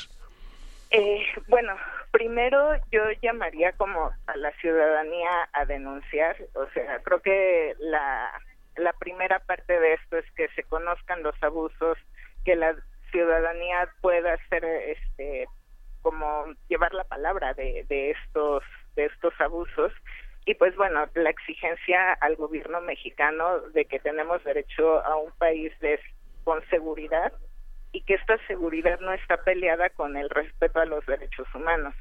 Hemos visto que la estrategia de seguridad militarizada no ha funcionado. El combate frontal en contra de las drogas, en contra del narcotráfico, no ha funcionado porque el tráfico de drogas sigue existiendo, la venta de drogas sigue existiendo, no ha disminuido, la violencia se ha incrementado, entonces sí podemos hablar de una estrategia que ha sido totalmente fallida. Eh, si vemos las gráficas, por ejemplo, de la violencia, no solo en México en, en general como país, sino en el estado de Chihuahua, vemos que la violencia tiene se va a la alza cuando empieza el operativo conjunto con, con los militares, luego se queda a manos de la Policía Federal, la violencia se mantiene a la alza y cuando se va la Policía Federal también la violencia no cesa. Este, entonces digamos, hay un destape de la violencia eh, al, al inicio de la estrategia de seguridad, que si bien cuando disminuyen los enfrentamientos y los operativos militares baja esta violencia, no ha descendido al nivel que estaba antes del 2006. Esto nos habla de que la estrategia de seguridad, de que cuando entran los militares a un estado en particular, en realidad eh, no acaban con la violencia, sino que la, aumentan, ¿no? Entonces tenemos que repensar la estrategia y hay varias iniciativas que plantean, por ejemplo, la legalización de, de las drogas, no solo de la marihuana, sino de otro tipo de drogas. Y bueno, eh, creo que la clave del éxito también es fortalecer a la policía civil, y fortalecer el sistema de justicia. Porque de nada te sirve tampoco que tengas una policía súper fortalecida si tienes una fiscalía que no funciona. Entonces necesitamos también una fiscalía independiente que se haga cargo de las investigaciones y jueces que cuando les llegan las investigaciones sepan que este cómo procesar a los responsables de cometer este tipo de crímenes. Lucía, y sí es evidente que ha sido fallida la estrategia de los últimos años, decía eh, Miguel Ángel, que sigue. Habremos de repensar una estrategia nueva. Yo recuerdo casi en todas las conferencias nacionales de los gobernadores de la CONAGO, pues hacen pronunciamientos desde el Ejecutivo, en su momento el secretario de Gobernación, en el sentido de, pues los estados tienen mucho que hacer, es decir, los gobernadores, sus autoridades, y se pasan en este discurso, pero no pasan a las acciones, es decir, no toman en sus manos la seriedad eh, y el papel que debe jugar una policía estatal o una policía municipal. Hemos visto que muchas veces son cooptados por el narcotráfico, por el crimen organizado y sí, yo creo que estamos tal vez en un buen momento de replantear una estrategia porque al haber un próximo cambio de gobierno, pues puede ser que veamos algún otro tipo de estrategia. Hemos visto algunas propuestas, no sabemos exactamente cómo le entrará el próximo presidente de México, pero hay una responsabilidad también muy clara de parte de las autoridades de cada uno de los estados, Lucía. Exactamente, eh, de cada uno de los estados, de cada uno de los municipios, pero también a nivel federal. Este, no olvidemos que, bueno, a nivel federal, por ejemplo, en materia de tortura, contamos alrededor de siete mil investigaciones y solo unas cuantas 15 sentencias condenatorias. Entonces, no solo a nivel estatal y municipal, sino a nivel federal, nuestro sistema de justicia también está colapsado.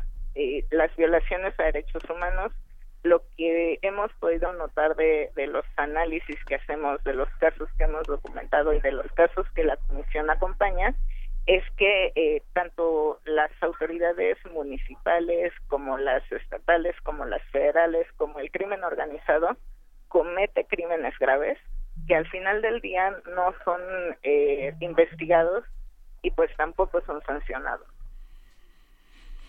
Pues vamos a dejar hasta aquí esta, esta conversación. Lucía, algo que quieras agregar. Hay 33 diputados que en ese momento están contendiendo. Hay cerca de, si no me equivoco, 67 alcaldías que están en disputa. ¿Ha habido alguna sensibilidad para de las personas en campaña en Chihuahua? Porque ha ocurrido en Chihuahua, la, digamos, las, todo lo que ha pasado, pues Ciudad Juárez es un centro, este, la gente que vive en esta zona sabemos, hemos estado ahí, son muy valientes, pero ¿Hay una sensibilidad de parte de ellos? Eh, sí, bueno, nosotros eh, elaboramos esta comunicación junto con organizaciones también de Chihuahua, con la propia Federación Internacional de Derechos Humanos, y bueno, creo que es unánime el, el sentir de la impunidad que se vive eh, no solo en Chihuahua, Chihuahua es un ejemplo de lo que está pasando en el país, es un grave ejemplos de los crímenes que sucedieron, que siguen sucediendo y que están en la impunidad, ¿no? Pero en realidad, bueno, tenemos estados como Tamaulipas, Veracruz, Nuevo León, en donde, sobre todo los estados del norte del país, en donde estos crímenes eh, son cosa de todos los días y este, bueno, es cosa de todos los días también que no se les investiga y que no se les sanciona a quienes cometen eh, estos crímenes. Y pues bueno, la, la llamada a los candidatos y candidatas a que se tomen en serio el tema de la seguridad, eh, creo que no es un tema menor, creo que sí ha estado en todos los discursos de bueno de todos los que contienden por diputaciones por este alcaldías por la propia presidencia de la república pero bueno, con el deseo que ojalá que quien llegue en realidad se lo tome en serio el replanteamiento del cambio de estrategia. Pues muchísimas gracias, Lucía. Nos quedamos, nos quedamos con toda esta idea y estamos con ustedes. Vamos A, usted. Escuchamos, vamos a escuchar música, vamos a escuchar The New Order Bizarre Triangle of Love de Daniel con una dedicación especial.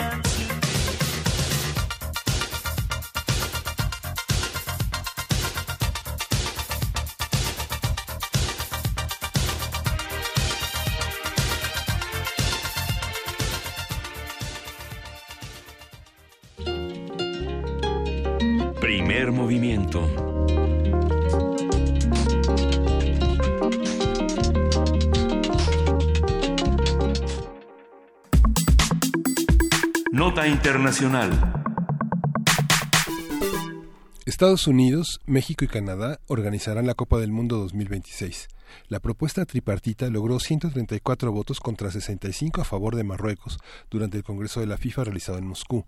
El fútbol es el único vencedor. Todos estamos unidos en el fútbol, declaró Carlos Cordeiro, presidente de la Federación Estadounidense. Algunos analistas consideran que el Mundial de 2026 será el más lucrativo de la historia, ya que podría generar 14 mil millones de dólares en ganancias y un beneficio para la FIFA por 11 mil millones. La Copa del Mundo 2026 también aumentará de 32 a 48 equipos, con 80 partidos. Estados Unidos celebrará 60 de ellos, mientras que Canadá y México realizarán 10 partidos cada uno. En nuestro país, las sedes serán la Ciudad de México, Guadalajara y Monterrey. Conversaremos sobre las implicaciones de compartir sede del Mundial en Norteamérica, qué se puede prever, cómo se acomodan las fuerzas y quién va a vigilar gastos y procesos. Nos acompaña Hugo Sánchez Gudiño, él es profesor investigador de la UNAM, de la FES Aragón y de la Facultad de Ciencias Políticas y Sociales de la UNAM. Bienvenido, Hugo Sánchez, buenos días. Eh, muy buenos días. Bueno, pues este tema del fútbol pues mueve mucho por todo lo que implica. Es un negocio, es también un tema, eh, si lo podemos ver desde otra óptica de geopolítica, eh, profesor, pues ¿qué, ¿qué implica la sede mundialista, sobre todo pues para México? Bueno, eh, sin duda alguna, el, fútbol en, la actualidad es una religión en manos de grandes multinacionales que nos permite una vivencia casi religiosa, dicen algunos especialistas en, temas de emotivos, emocionales, y los jugadores se han convertido en los grandes sacerdotes, el, estadio es la gran catedral y los aficionados pues millones de filigreses que se reúnen precisamente en esta fiesta pagana. Sin duda alguna la eh, el anuncio del día de ayer de que México formará parte del el Mundial del 2026, pues eh, con eh, dos grandes potencias económicas como son Estados Unidos y Canadá, pues por un lado es una noticia pues que llena de alegría a millones de, fanáticos en México, pero también eh, en el ámbito económico pues significa una eh, respuesta, digamos, de confianza, ¿no? Al país. En el ámbito deportivo, pues ya hay una gran cantidad de reacciones en, en contra y críticas al respecto. Y si nos metemos a, analizar un poquito más cómo queda la composición de este futuro mundial en, en, dentro de ocho años, pues veremos que la parte mayoritariamente en términos de organización, de operación, de acción, se la lleva Estados Unidos, que prácticamente va a tenerse el mayor número de juegos y de actividades, y Canadá y México se repartirían un pedacito muy menor de esta actividad deportiva. Y bueno, si ya nos metemos a analizar la parte financiera, la parte publicitaria y todo este gran negocio, pues sin duda alguna los ganadores eh, vendrían siendo de nueva cuenta eh, este, pues los Estados Unidos y Canadá en cierta medida que son países cuya tradición en este deporte pues es casi mínima como ayer lo indicaba el gran eh, Diego Armando Maradona Inmerecido, decía Maradona, que era el, eh, México haber sido elegido como sede. Es, eh, desde el punto de vista futbolístico, ¿es inmerecido? ¿Es inmerecido comercialmente la, la proporción que le tocará a México en medio de esas disputas eh, ahora con Donald Trump y a ese que calificó Donald Trump a Trudeau de el puñalero por la espalda? ¿Cómo, ¿Cómo verlo en ese contexto del tratado, de los intercambios comerciales? ¿Qué significa para la comunidad de latinos en México, que en, Estados Unidos, que por fin tendrán también muchos de estos correligionarios del fútbol una, una fiesta en Estados Unidos, eh, tal vez ya, ya, ya con Trump fuera, ¿no? Sí, sí, eh, sin duda alguna, eh, la negociación de este mundial es interesante de observar porque los dos grandes eh, negociadores de, de este de este mundial pues son precisamente eh, eh, Donald Trump su representante que es el propietario de este equipo patriotas de Nueva Inglaterra que es amigo personal del presidente norteamericano y él fue el gran negociador de parte de Estados Unidos lo que quiere decir que bueno pues este presidente norteamericano pues, tiene un gran olfato para los grandes negocios y allí priorizó eso más que todo lo que ha venido diciendo de nuestro país, de nuestros ciudadanos y de los inmigrantes.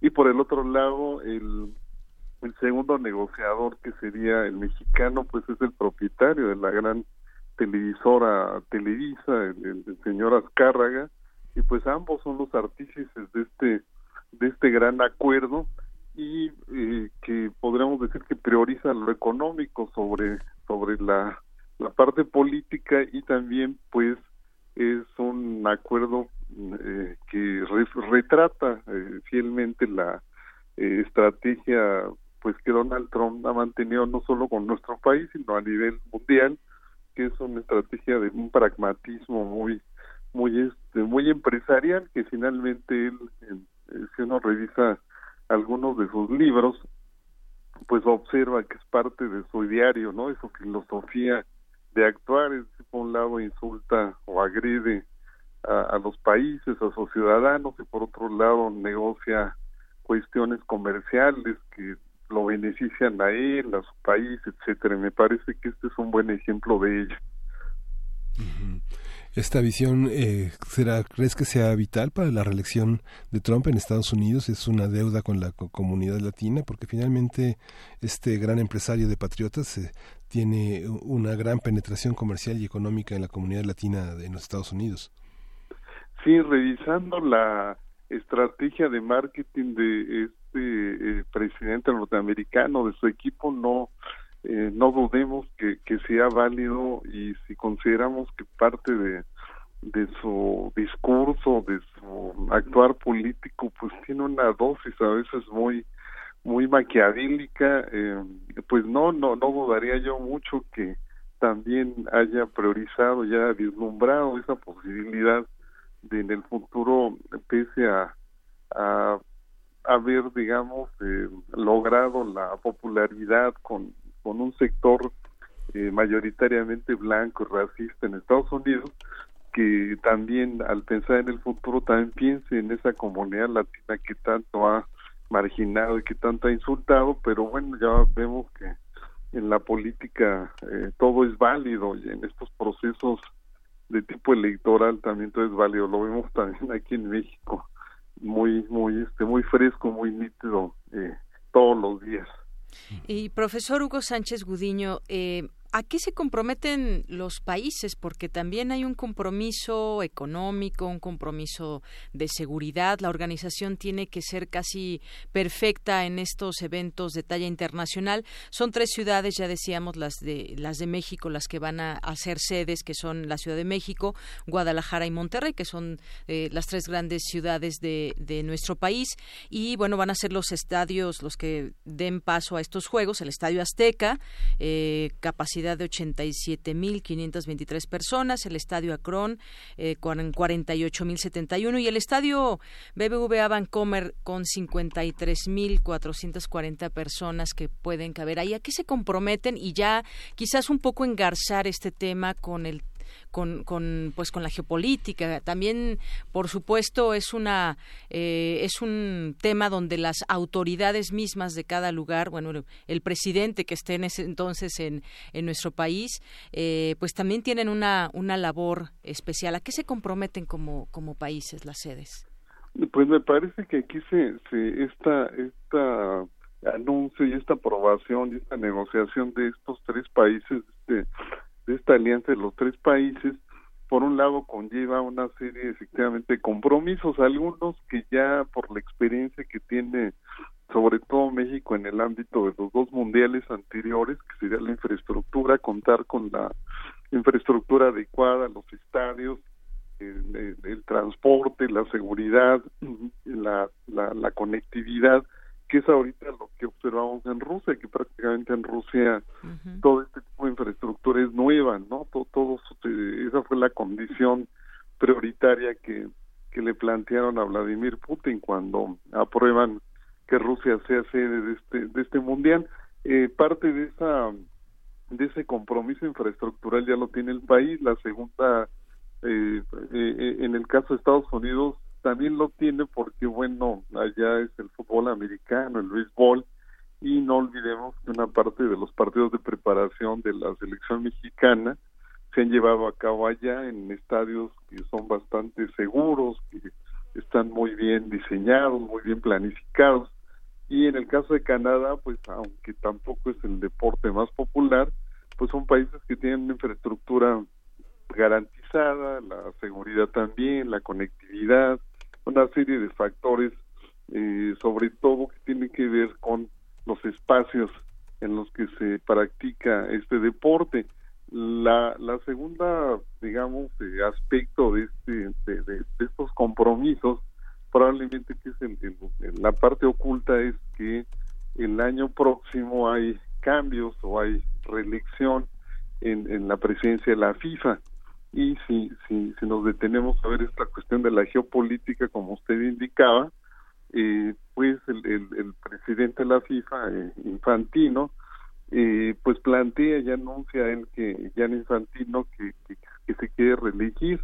¿Esto qué significa? Bueno, pues estos tres países, México, Canadá, Estados Unidos, cada uno cabildeó una serie de votos para lograr esta sede del Mundial, pues esos votos también pueden ser determinantes eh, políticamente para que Infantino se reelige el año próximo. Entonces podemos decir que son dos compromisos, la parte de la infraestructura y de la organización que cada uno de los tres países tiene y por otro lado un compromiso quizá de apoyo a su a su reelección, a su próxima reelección el año el año próximo no podemos dejar de ver este desde nuestra jefatura de información eh, Juan Inés esa planteaba ayer ver el fútbol desde otra desde otra manera y justamente la geopolítica y el desprestigio en términos de corrupción de intervencionismos de este de humillación que representa la FIFA en todo en todos los niveles en toda la escala planetaria esta evidencia de 40 de, de 80 partidos de 48 países participando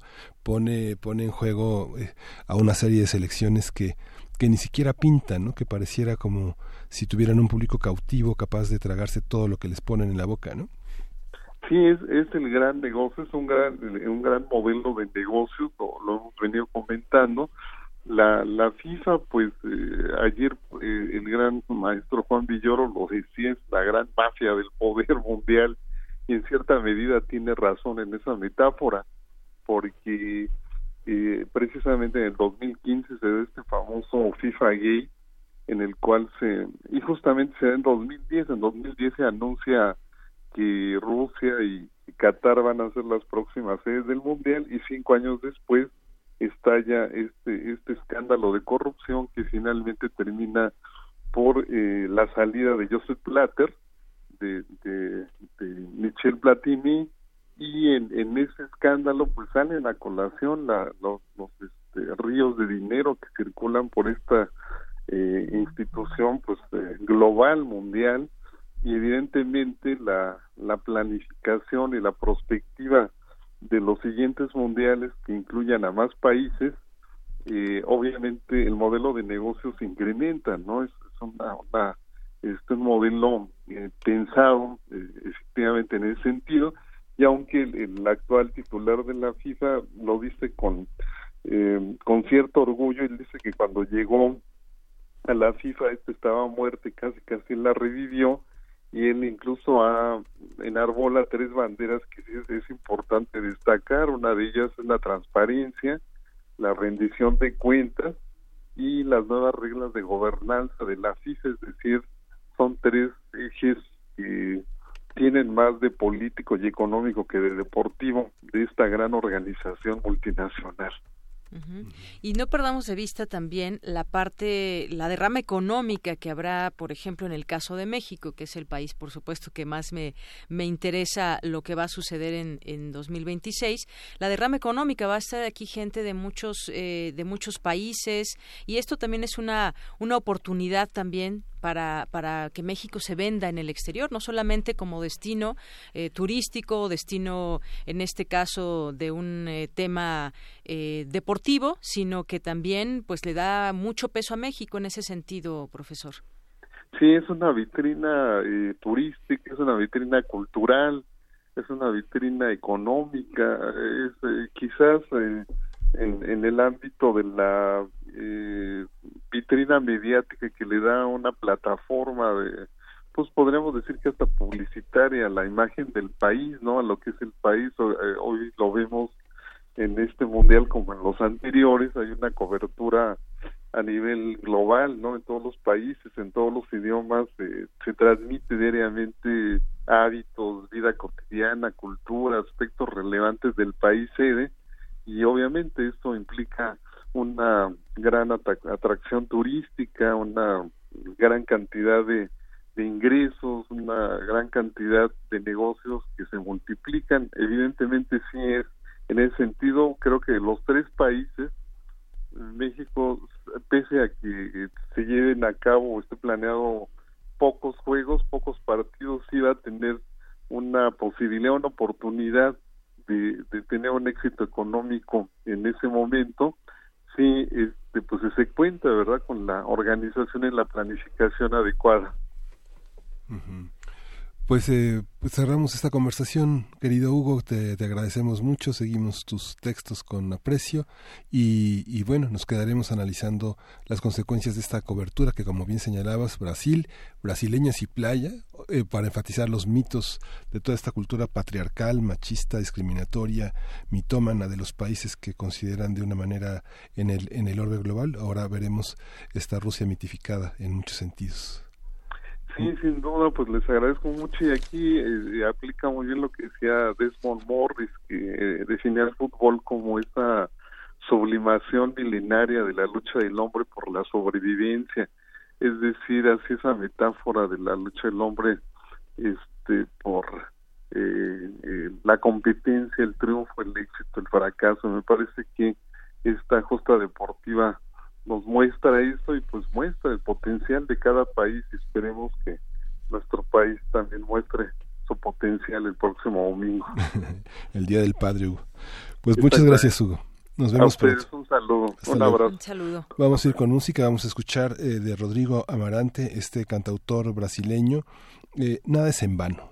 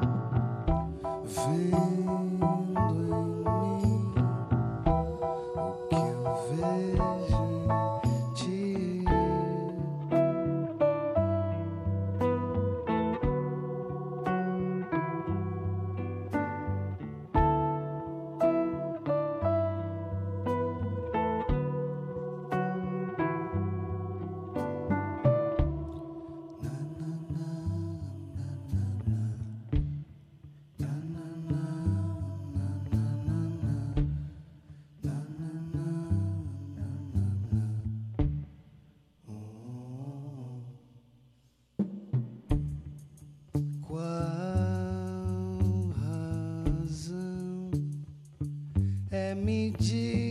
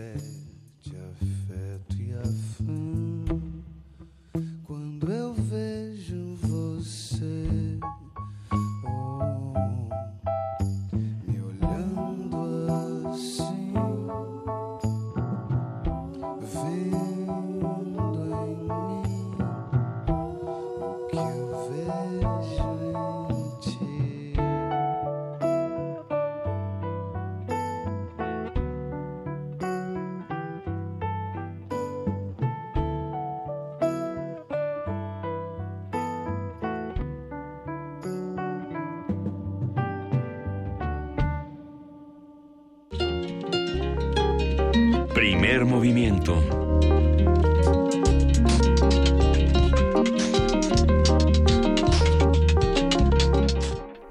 Son las nueve, las 8.56 de la mañana de este, jue- de este viernes 15 de junio y seguimos aquí de Yanira. Claro, es viernes de complacencias y a todo el equipo de Primer Movimiento le da mucho gusto que, que la gente llame y pida alguna canción, pero también pueden pedirlas en español, ¿por qué no? No solamente en inglés, hay mucha música que quizás podamos aquí pasar, nada más díganos cuáles les, les gustan, aquí las pasamos y a quién se, a quién se la dedican. Sí, hay quienes las piden en inglés y los que y bueno pasan y cuando la escuchan a los que no les gusta se enojan pero no piden la música que les gustaría escuchar en español pídanla Creo lo que que, es una- quieran. una buena oportunidad Bueno, no sé si lo que quieran, pero, pero hay un, un gran espectro de dónde, de dónde elegir.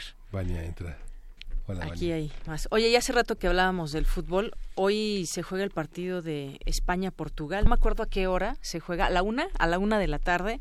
Seguramente mucha gente va a estar también pendiente. Y allí, ahí en Prisma y Raúl les daremos el marcador ahí en el momento que podamos. Sí, eh, tenemos dos libros del Popol Vuh, una edición y presentación de Laura Sotelo y Michela Craveri. Es la traducción de Michela Craveri y nada, nada, nada menos que esta aventura de traducir esta obra tan importante eh, publicada por la UNAM. La vamos a dar por Twitter con el nombre de la persona más el hashtag Popol Vuh. Vuh con B U y H. Y bueno, continuamos, continuamos aquí. En la siguiente hora vamos a tener la presencia, la presencia de la maestra Lorena Massa, vamos a tener la, la presencia de Martina Costa. Eh, está la UNAM produciendo esta obra de Ángeles en América, una obra paradigmática de los años 90 en los Estados Unidos, de un gran dramaturgo, Tony Kushner, de origen judío, de unos padres así como eh, jazzistas, clarinetistas, trompetistas, bajistas, y que ha dado origen a una serie de de producciones de uno de los grandes dramaturgos, Tony Kushner, desgraciadamente no circula mucho entre nosotros en español, pero es guionista de, multi- de muchas series, de muchas eh, películas, una de las más célebres es Múnich, que dirigió Oliver Stone, es un guionista de primera línea, un, un hombre que ha contribuido a que el mundo, el mundo gay, esta fantasía gay que se llamó esta obra de de este de, de la- Los Ángeles en América contribuyera a repensar el tema del SIDA, el tema de la discriminación, el tema de los homosexuales en los Estados Unidos, Yanira. Así es, vamos a tener oportunidad de platicar con, con ellos y por supuesto también de todas las la, de la propuesta que tiene en sí Teatro UNAM, que es una es una propuesta bastante sólida y que pues tiene ahí varios espacios muy interesantes donde podemos acudir y disfrutar una obra de teatro. Pues nos vamos a una pausa y regresamos a la tercera hora de primer movimiento. Primer movimiento. Hacemos comunidad.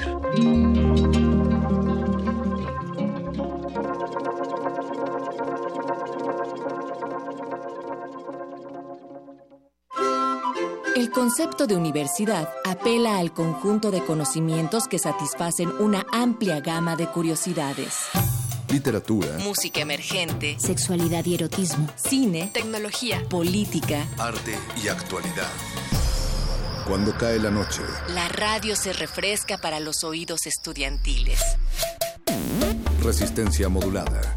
Menos aula y más campus. De lunes a viernes, de las 20 a las 23 horas. Por el 96.1 de FM. Radio UNAM. Experiencia sonora. El orgullo del PRI está en todo México.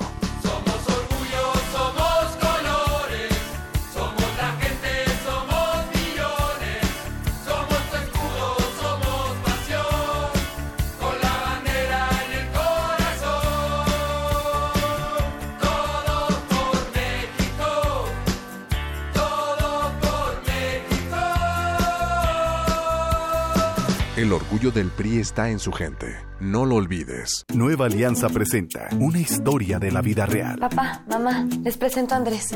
Y quiero decirles que quiero vivir con él seis años. ¿Qué? Desde que yo soy muy chiquita está obsesionado por mí. Y pues quiero probar. ¿Probar qué? Algo nuevo. ¿Nuevo? Mejor diles tú, Andrés. No, no, no, con ese señor no quiero hablar. Pues qué tanto le prometió a mi hija. A ver. Hay elecciones en la vida que no tienen marcha atrás. Piénsalo bien. Perdóname, Andrés. Creo que lo voy a pensar mejor. Esta historia continuará. En México, las elecciones no las hace el gobierno ni los partidos, las hacemos nosotros. Dudar del proceso electoral y de sus resultados es como dudar de nosotros mismos. Esta es mi credencial para votar. Me identifica, me involucra y es única. Tiene elementos de seguridad visibles e invisibles. Con la mayor cobertura del padrón electoral, 98 de cada 100 tenemos credencial para votar libremente. Estamos listos para decidir. INE. Hace dos siglos, grandes voces y compositores le dieron vida al corazón ideológico de nuestro país, la música.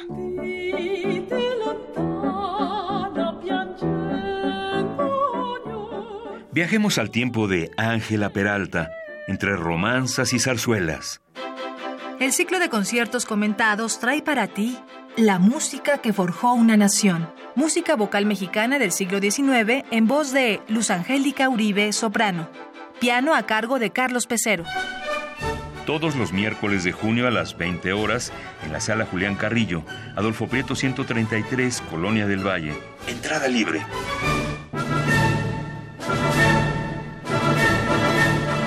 Sé parte de este encuentro con la música. Radio UNAM, experiencia sonora.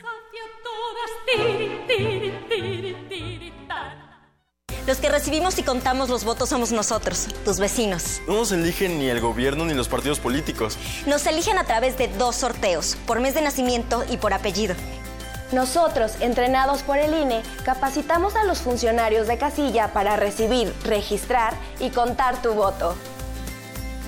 Así, tenemos la confianza de que en cada casilla se respete nuestra decisión. Juntos, hacemos lo que nos toca para garantizar unas elecciones libres. INE.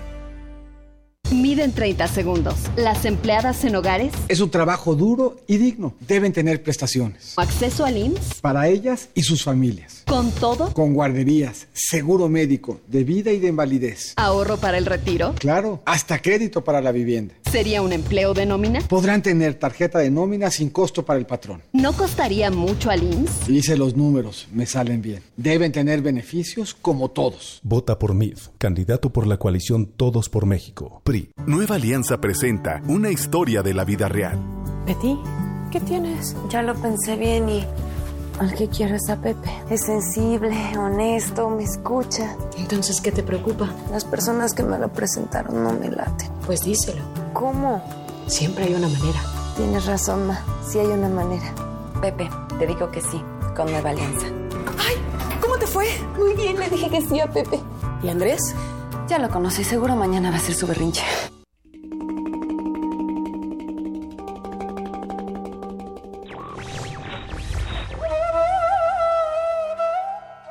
Bendito sea el caos, porque es síntoma de libertad.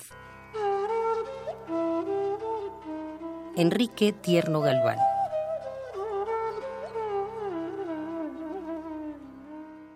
Radio UNAM. Primer movimiento. Podcast y transmisión en directo en www.radio.unam.mx.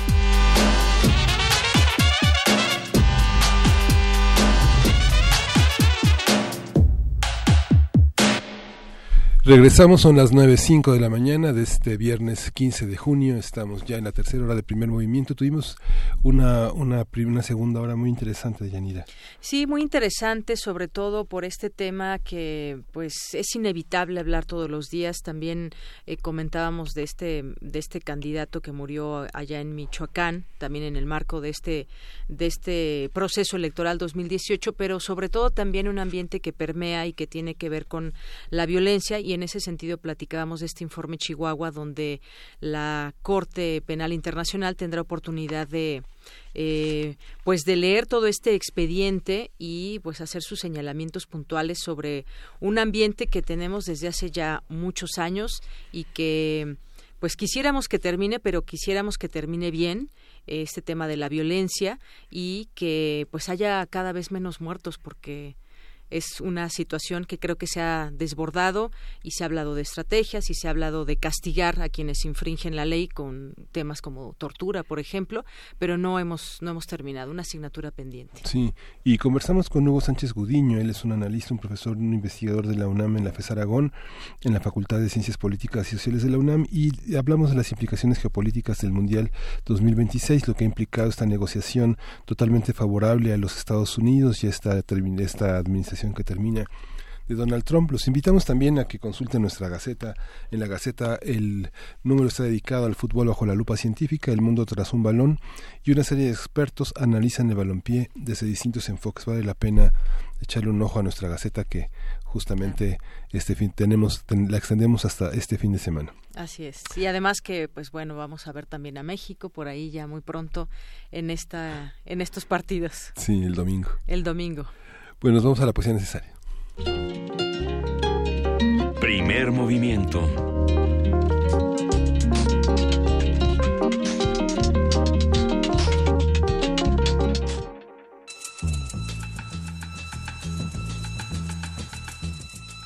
Es hora de poesía necesaria.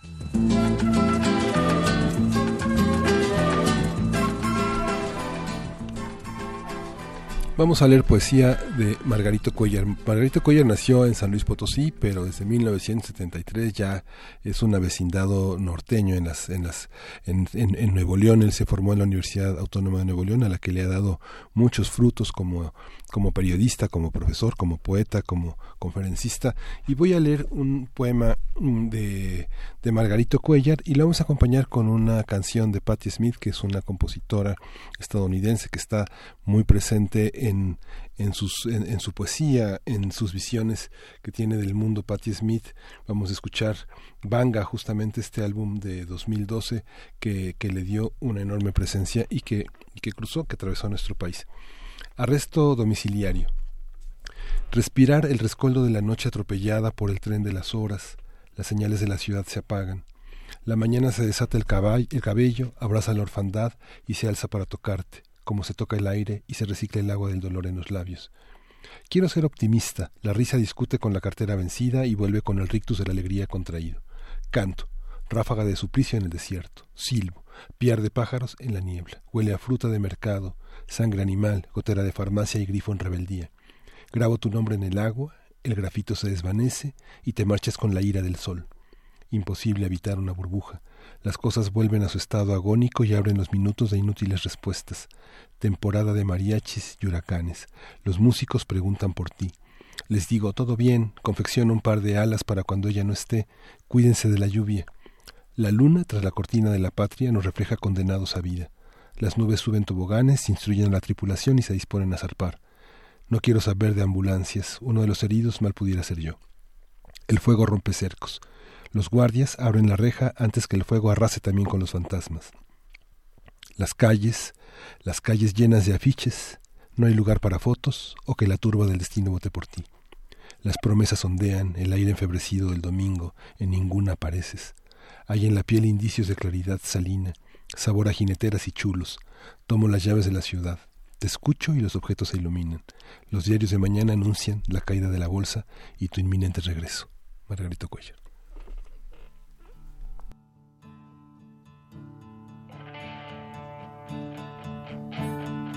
Loyalty rests in the heart of a dog.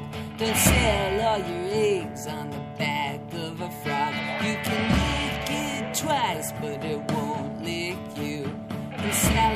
salvation is long, so long, so.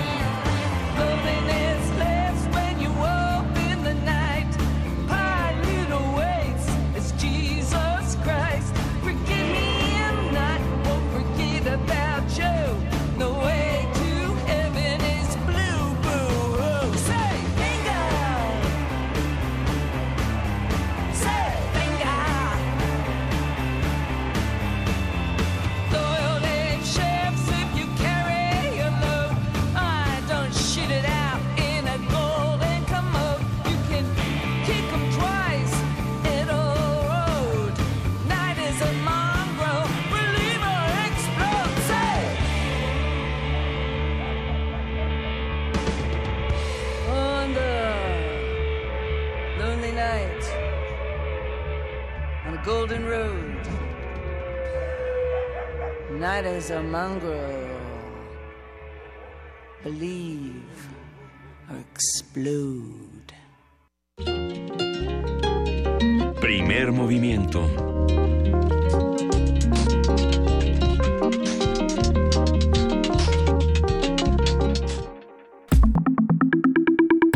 La mesa del día. La UNAM ha contado con actividades teatrales desde su fundación, pero fue a principios de los años 30 del siglo pasado cuando el dramaturgo Rodolfo Usigle promovió la enseñanza del teatro desde la Facultad de Filosofía y Letras. A ese esfuerzo se sumó el maestro Fernando Wagner. Este proyecto logró la formación de dramaturgos como Emilio Carballido, Luisa Josefina Hernández y Jorge Ibargüengoitia. La iniciativa se consolidó en la UNAM y su influencia fue decisiva en la transformación del teatro en México a través de la docencia y la puesta en escena de obras en las escuelas, así como el desarrollo del teatro profesional. Actualmente la Dirección de Teatro de la UNAM tiene la misión de apoyar, promover y difundir el arte dramático nacional dentro y fuera del país, contribuyendo a la formación integral de los universitarios. Una de las puestas en escena que forma parte de la oferta de teatro de la UNAM es Ángeles en América, primera parte El milenio se aproxima, del escritor Tony Kushner, que trata sobre el síndrome de inmunodeficiencia adquirida, el SIDA. La dirección es de Martina Costa y tendrá temporada hasta el 30 de junio en el Teatro Juan Ruiz del Arcón. Vamos a conversar sobre los nuevos proyectos de teatro en la UNAM, qué proponen, cómo reflejan las inquietudes de la universidad, cómo dialogan con la propuesta teatral del resto del país. Y está con nosotros la maestra Lorena Massa, ella es directora del Teatro de Teatro de la UNAM. Bienvenida. Bienvenida. Hola, buenos días, gracias. Y está con nosotros eh, Martín Acosta. Él es, eh, hablamos con él en Guanajuato hace el año pasado, el, durante el Cervantino. Él dirige, es, es, es egresado de la Escuela Nacional de Arte Teatral del Instituto Nacional de Bellas Artes. Ha realizado 69 montajes profesionales como director escénico y también se desempeña como escenógrafo, dramaturgo y docente. Es miembro del Sistema Nacional de Creadores del FONCA y es uno de los directores teatrales mexicanos más importantes eh, de los últimos años. Martín, bienvenido. Hola, buenos días. Bienvenido. Tenemos una, una, una, obra que es resultado de esta propuesta, de este trabajo uh, administrativo, de promoción, de creación de nuevas producciones. Empezamos por la obra, una obra polémica, compleja, muy rica, muy importante para la escena de los años 90 en los Estados Unidos y en el mundo, porque es una obra no solo artística importante, sino que además pone a discusión uno de los temas que todavía siguen siendo objeto de discriminación, de, prejuicios y de muchísima, muchísima discriminación entre nosotros. Eh, así es, y que parecería que ya no es relevante en la medida que el problema del SIDA eh, está rebasado en el aspecto médico, es decir, ya no es una enfermedad mortal, pero eh, lo es crónica, lo cual sigue siendo un gran problema. Pero creo que hay seis años de la historia de la humanidad eh, que, no hemos eh, revisado, incluso no se le ha hecho el juicio correcto o, o, o debido. Del 1980 a 1986, Ronald Reagan no pronunció la palabra SIDA y esto implicó no apoyo a la investigación y como resultado eh, millones de muertos que yo creo que no están contabilizados dentro de, de la responsabilidad de quienes deberían estarlo. ¿Cómo llega esta obra, digamos? Eh, es una obra que eh, lo, piensas, Martín, desde un punto de vista histórico, este, social, y que necesita una casa para poder, un techo para poder vivir, y el techo lo ha dado Teatro de la UNAM. Eh, pues sí, es, es un proyecto que trajo Martín a, a, a Teatro UNAM y inmediatamente me interesó. Eh, por un lado, una de las líneas principales de Teatro UNAM han sido los clásicos, revisitados, revisados, hecho por jóvenes, para jóvenes. Y es un clásico contemporáneo, es una épica eh, de la segunda mitad del siglo XX, sumamente importante, y me interesó por todos estos motivos, ¿no? No solamente es un, un, un clásico del realismo norteamericano de esta segunda mitad del siglo, sino el tema, que efectivamente sigue siendo un tema sensible, importante, relevante, que además cruza el tema del SIDA, con eh, la política, eh, con la moral, eh, claro, en esta época de Reagan, que resulta pues muy pertinente, hay una coincidencia con toda la política de Donald Trump hoy en día y de hecho ahí las tramas de toda esta esta historia se mezclan incluso con, con Donald Trump, el, el abogado que, se, se, retrata en la obra, era amigo personal de Donald Trump. En fin, hay una serie de coincidencias y una pertinencia absoluta de este, de este texto. Y bueno, fue seleccionado para ser producido en la UNAM como una de nuestras obras principales en el Juan Ruiz de Alarcón. Eh, es una obra difícil de montar fuera de las instituciones porque si es de una envergadura importante eh, eh, requería una, una producción importante y nos interesó muchísimo. Además es una son dos obras, es una secuencia y por supuesto nos interesa mucho poder llevar a cabo la segunda parte que se llama Perestroika también en la UNAM el año que entra. Sí, van a montar las dos. ¿Cómo se articula esta apuesta, esta apuesta con el proyecto de la UNAM? Digamos que todas las obras dejan algo. Cuando revisamos las grandes obras que se han montado en la universidad, los, el ajuste de cuentas con el pasado, siempre eh, uno reconoce que se debió montar. ¿no? Vimos a Shepard eh, cuando no estaba en español, ahora vemos a Tony Kushner que es un autor difícil de conseguir en español, no sé si me equivoco, pero no está. Bueno, en realidad estaba publicado por El Milagro. Ah, eh, claro. En una traducción que David Holguín revisó originalmente, porque eh, era una traducción de unos argentinos, eh, que no era muy apegada al, espíritu del texto. Entonces, David me, mm, nos prestó la, la, versión que él hizo para cotejar la, la de los argentinos y a partir de ella fue que trabajamos. Mm. ¿Cómo se articula, Lorena, con, esta, con, las producciones de la universidad? Eh, ¿Por qué es importante discutir esto hoy desde el punto de vista de encabezar un proyecto como este? Claro, pues mira, por un lado, esta, esta intención de traer a los clásicos, ¿no? Recientemente tuvimos Fuente Ovejuna, algo en Fuente Ovejuna, que era una adaptación que hizo Fernando Bonilla, muy afortunada, muy buena obra. hacia la, historia de los autodefensas en México, de las autodefensas en México, era una, un clásico traído a la actualidad. A mí me interesa y nos interesa en la UNAM generar justamente este diálogo, este pensamiento, este cruce, esta tensión entre lo contemporáneo y lo clásico, el que los jóvenes puedan decir, esta obra me habla, me significa, habla de mi presente, la entiendo y la disfruto. Eso mismo eh, pretendemos, por ejemplo, nuestro siguiente texto, eh, producciones El Edipo de David Gaitán. una vez más es este clásico griego, esta tragedia retoma una serie de temas actuales.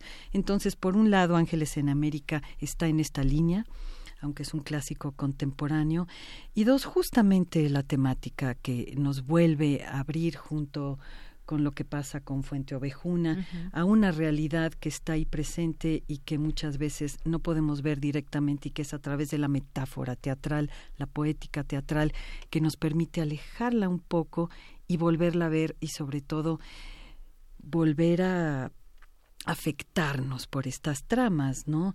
Próximamente tendremos, por ejemplo, en esta misma línea, em, eh, dos textos que comisionamos para el festejo del el Memorial de 68. Uno es La deuda de la izquierda con las mujeres que va a llevar a cabo las reinas chulas, ¿no? y otra es este un texto de Juan Tobar, Hecatombe, que también reflexionará acerca del movimiento del 68. Es decir, que hay una línea también de teatro documental, de teatro eh, político, por decirlo de esta manera. No nos referimos a, al teatro político que quizá eh, tenía otro, otra, otra forma, otro formato eh, hace unos años, sino que ahora se está revisando a partir justamente de las nuevas dramaturgias. Bien.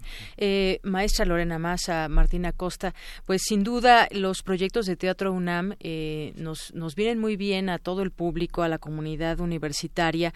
Eh, refleja inquietudes también de la propia universidad y de esa necesidad de, traer temas a la reflexión, el caso de Fuente Ovejuna que ya mencionaba la maestra, ha habido otras, otras tantas. Y en este caso, retomando el tema que traen en esta, en esta obra, Ángeles en América del SIDA, yo yo recuerdo, pues ya lo mencionabas, Martín, en la década de los 80, pues surgió ese boom de esa información, de esa nueva enfermedad que no sabíamos qué significaba exactamente, cómo se contagiaba, de dónde vino, y de ahí hasta la fecha yo creo que ha habido, ha pasado, ha pasado mucho, han pasado eh, avances médicos, ha pasado también la, la manera en cómo vemos a esta, a esta enfermedad y cómo, cómo la reconocemos y cómo entendemos también. Si vemos cifras, vemos que muchas eh, mujeres que son amas de casa son las que se contagian y bueno, una serie de cosas que enmarcan justamente a esta, a esta enfermedad. Me parece que traer a la reflexión ese tipo de temas pues es, es parte también muy importante de este tipo de obras y de teatro UNAM. Y, bueno, pues eh, finalmente eh, yo creo que esa propuesta ahí está. Eh, a mí me gustaría también que nos, nos platicaran justamente cómo, cómo se llega con estas necesidades, cómo el teatro en México pues es muy amplio, muy variado, tenemos mucha, mucha propuesta, pero cómo es que se va engarzando también el teatro UNAM con su contexto, con el contexto que rodea el teatro en México. Sí, bueno, yo, yo creo que la UNAM tiene una vieja tradición, este de teatro nuevo, lo cual parece una, una paradoja, pero creo que, que eh, en principio la UNAM siempre se ha preocupado por estar al día, eh, tanto en, en, forma como en contenido.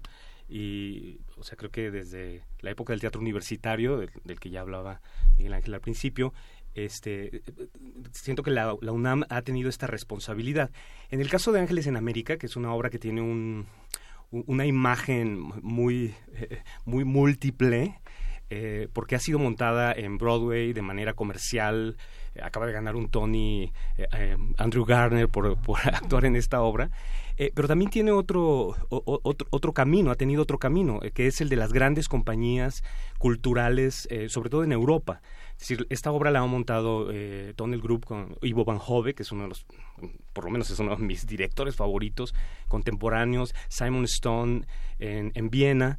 Eh, entonces, creo que es una obra que, que ha abarcado un, amplio rango de, de, espectadores, de gustos, de, de, intenciones.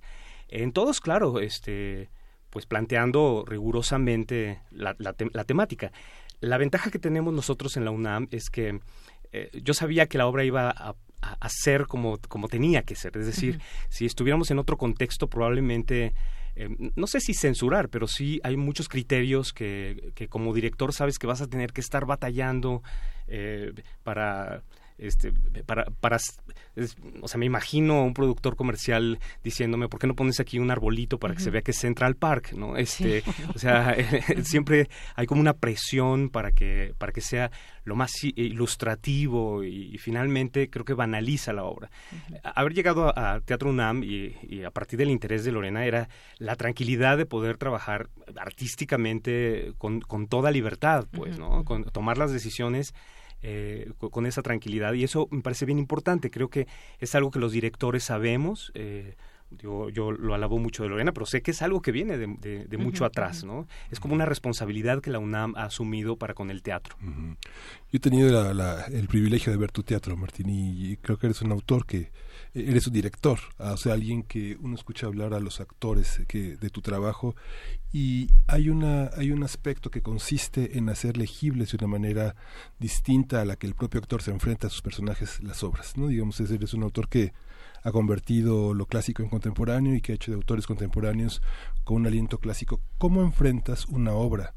que está tan desgastada por el paso del tiempo, digamos, como decía Yanira, hemos evolucionado, hemos crecido y hemos aprendido a ver el tema el tema del mundo homosexual de una manera este más amplia. Hemos entendido muchas cosas eh, en, todo este mundo político discriminatorio. Cómo enfrentas una obra que hay que reescribir que hay que entender pienso no sé ahora que la segunda parte es perestroika pienso en el 89 pienso en el mundo anglosajón pienso en Porcupine de Julian Barnes o Los perros negros de McEwan. Muchas obras que lo trataron pero no hay en nuestra literatura un tratamiento así de este de este momento de caída de las instituciones de caída de los símbolos, cómo enfrentar una obra que está escrita para ocho personajes, que tiene un código teatral muy estricto, cómo hacerlo legible desde el punto de vista temático y actoral para México. Pues eh, a mí siempre me, me ha gustado respetar al autor, ¿no? A, veces creo que tengo fama de lo contrario, pero en realidad sí, tienes fama de lo me contrario. Gusta, eh, me, gusta mantener las estructuras que tienen. Muy pocas veces he, alterado la estructura o he cortado una escena eh, de una manera muy radical. Eh, a, mí lo que me importa o sea, a mí me gusta la historicidad en, el teatro. Yo, yo, yo quería que se viera que esto es de los años 80, que esto es algo que está atrás. Eh, yo creo que en ese sentido soy un, poco brechtiano, ¿no? Este, en, el, eh, eh, en la idea de que hay que separar las cosas para poder mirarlas con objetividad. Es decir, cuando algo, cuando un evento, un fenómeno está muy, muy encima, es, es excesivamente reconocible, es, es, difícil tomar la distancia para, para entender el fenómeno. Y, yo creo que, que, Ángeles en América nos permite esta distancia. Personalmente, por ejemplo, eh, Fabián Corres, que fue en realidad el que empezó esta, eh, eh, esta flamita, compró los derechos en, hace tres años de la obra, lo cual pues es, un poco una locura, ¿no? Este, él me llamó por teléfono y yo dije, ¿y ahora qué vamos a hacer? Si no hubiéramos tenido este, este camino hacia, hacia la UNAM, pues a lo, mejor, a lo mejor estaríamos ahí parados con, con los derechos en la mano. Pero él me lo había propuesto en el 2000, cuando estábamos haciendo otra obra, eh, como, él como actor y yo como director. Y eh, yo le dije, no, esta obra este, nadie la va a entender, el tema de arriba no le interesa ya a nadie, o sea, sentía que ya era muy lejano. Em, pero en realidad creo que que veníamos de los noventas, yo perdí muchos amigos en esos años y creo que no tenía ganas de, de, o sea, justo no, no, no, estaba esa distancia. Yo, yo eh, eh, había una visión muy subjetiva de mi parte. Entonces, 18 años después, creo que, que tengo el, privilegio de mirar hacia allá.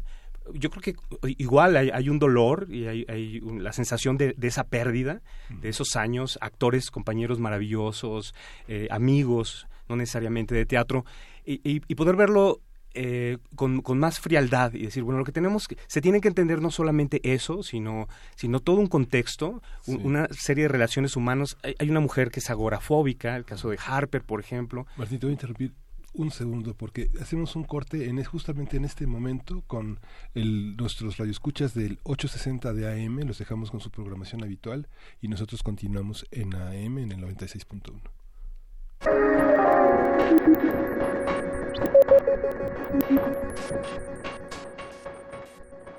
Sí, estamos conversando con Martín Acosta. Ángeles en América es la obra que dirige y estamos hablando de un, de testimonio, las pérdidas de los amigos que por, la enfermedad se perdieron en los 90 y que la distancia nos, no, nos, no nos permitía tal vez abordar de una manera distinta el, Sí, pienso por ejemplo en el 68, ahora que lo, menciona Lorena, y, yo creo que por ejemplo esa es una herida que, que, no se ha curado en el teatro, bueno, no se tendría por qué curar, pero que no se ha reflejado de una manera eh, contundente, con una voz eh, este, que, que, nos diga algo nuevo más allá, o sea, como de, de, esta, contemplar la tragedia.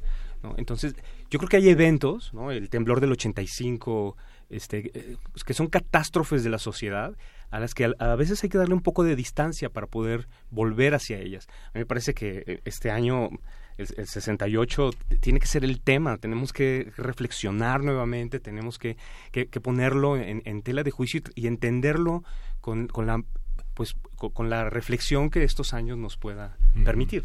Y que es a través de los personajes, ¿no? Que justamente nos hacen entender o nos llevan a la reflexión sobre los temas. Los personajes son esos testimonios de ese paso del tiempo, de esa historia y que encarnan este en este caso este tema que nos traes hoy. Sí, justamente y eso te tocó vivirlo a ti eh, como como gran artista Lorena, ¿no? Te, te tocó te tocaron los finales de los 80 en un momento este muy climático, de, con una enorme valentía, formando grupos, eh, formando parte de grupos muy importantes. ¿Cómo ves la obra a esa distancia? ¿Es ochentera o es los ojos, los ojos de la, los ojos de lo contemporáneo viendo los ochenta? Pues es, es inevitable lo contemporáneo y como Martín lo ha dicho, ¿no? Este es también una de las tendencias en la UNAM, ¿no? Este, por un lado buscar estas nuevas formas, dar paso, dar libertad de, de, creación en este sentido. Pero claro, este eh, es, es una obra que hay que ubicar plenamente en su época, justamente estos este fin, finales de los ochentas de los que hablaba Martín, eh, lo vivimos en carne propia. También yo recuerdo en esa época empezar a perder amigos queridos, no saber qué está pasando y finalmente ya eh, la aceptación de esta de este problema, esta pandemia. Pero bueno, finalmente em, con toda la libertad creativa y, y, de cátedra que, que, hay en la UNAMI, que, que es parte de nuestra tradición, eh, la verdad es que Martín conservó la esencia y la época de una manera bellísima, creó un espacio eh, épico incluso y, y, por otro lado una intimidad entrañable, ¿no? Es, es importante poder retomar estos temas de la historia con esta distancia y volver a ellos y volver a conectarnos con, con lo que nos corresponde hacer en esta época. Martín, tú eres un director que, bueno, está empezando a dejar de ser joven. ¿No? ya dejó. Yo lo veo muy joven, Miguel Ángel. Hay una parte que la relación con los actores, porque eres un, eres un director, alguien que crea el universo en, en, unos cuerpos y en unas voces y en unas materialidades. ¿Cómo, ¿Quiénes son? ¿Cómo está estructurado el reparto? Hay dobles papeles, hay muchas cosas que son teatralmente complejas, que forman parte de tu métier, de, de, de la complejidad artística que eres, ¿no? que representas. ¿Cómo, ¿cómo lo transmites? ¿Cómo? De hecho, Tony Kushner plantea que personajes eh, masculinos sean interpretados por, por mujeres, eh, sobre todo esa, esa, e, e, ese cambio. Eh, y hay una serie de HBO que se hizo también ya hace probablemente, no sé, a finales de los noventas, yo creo.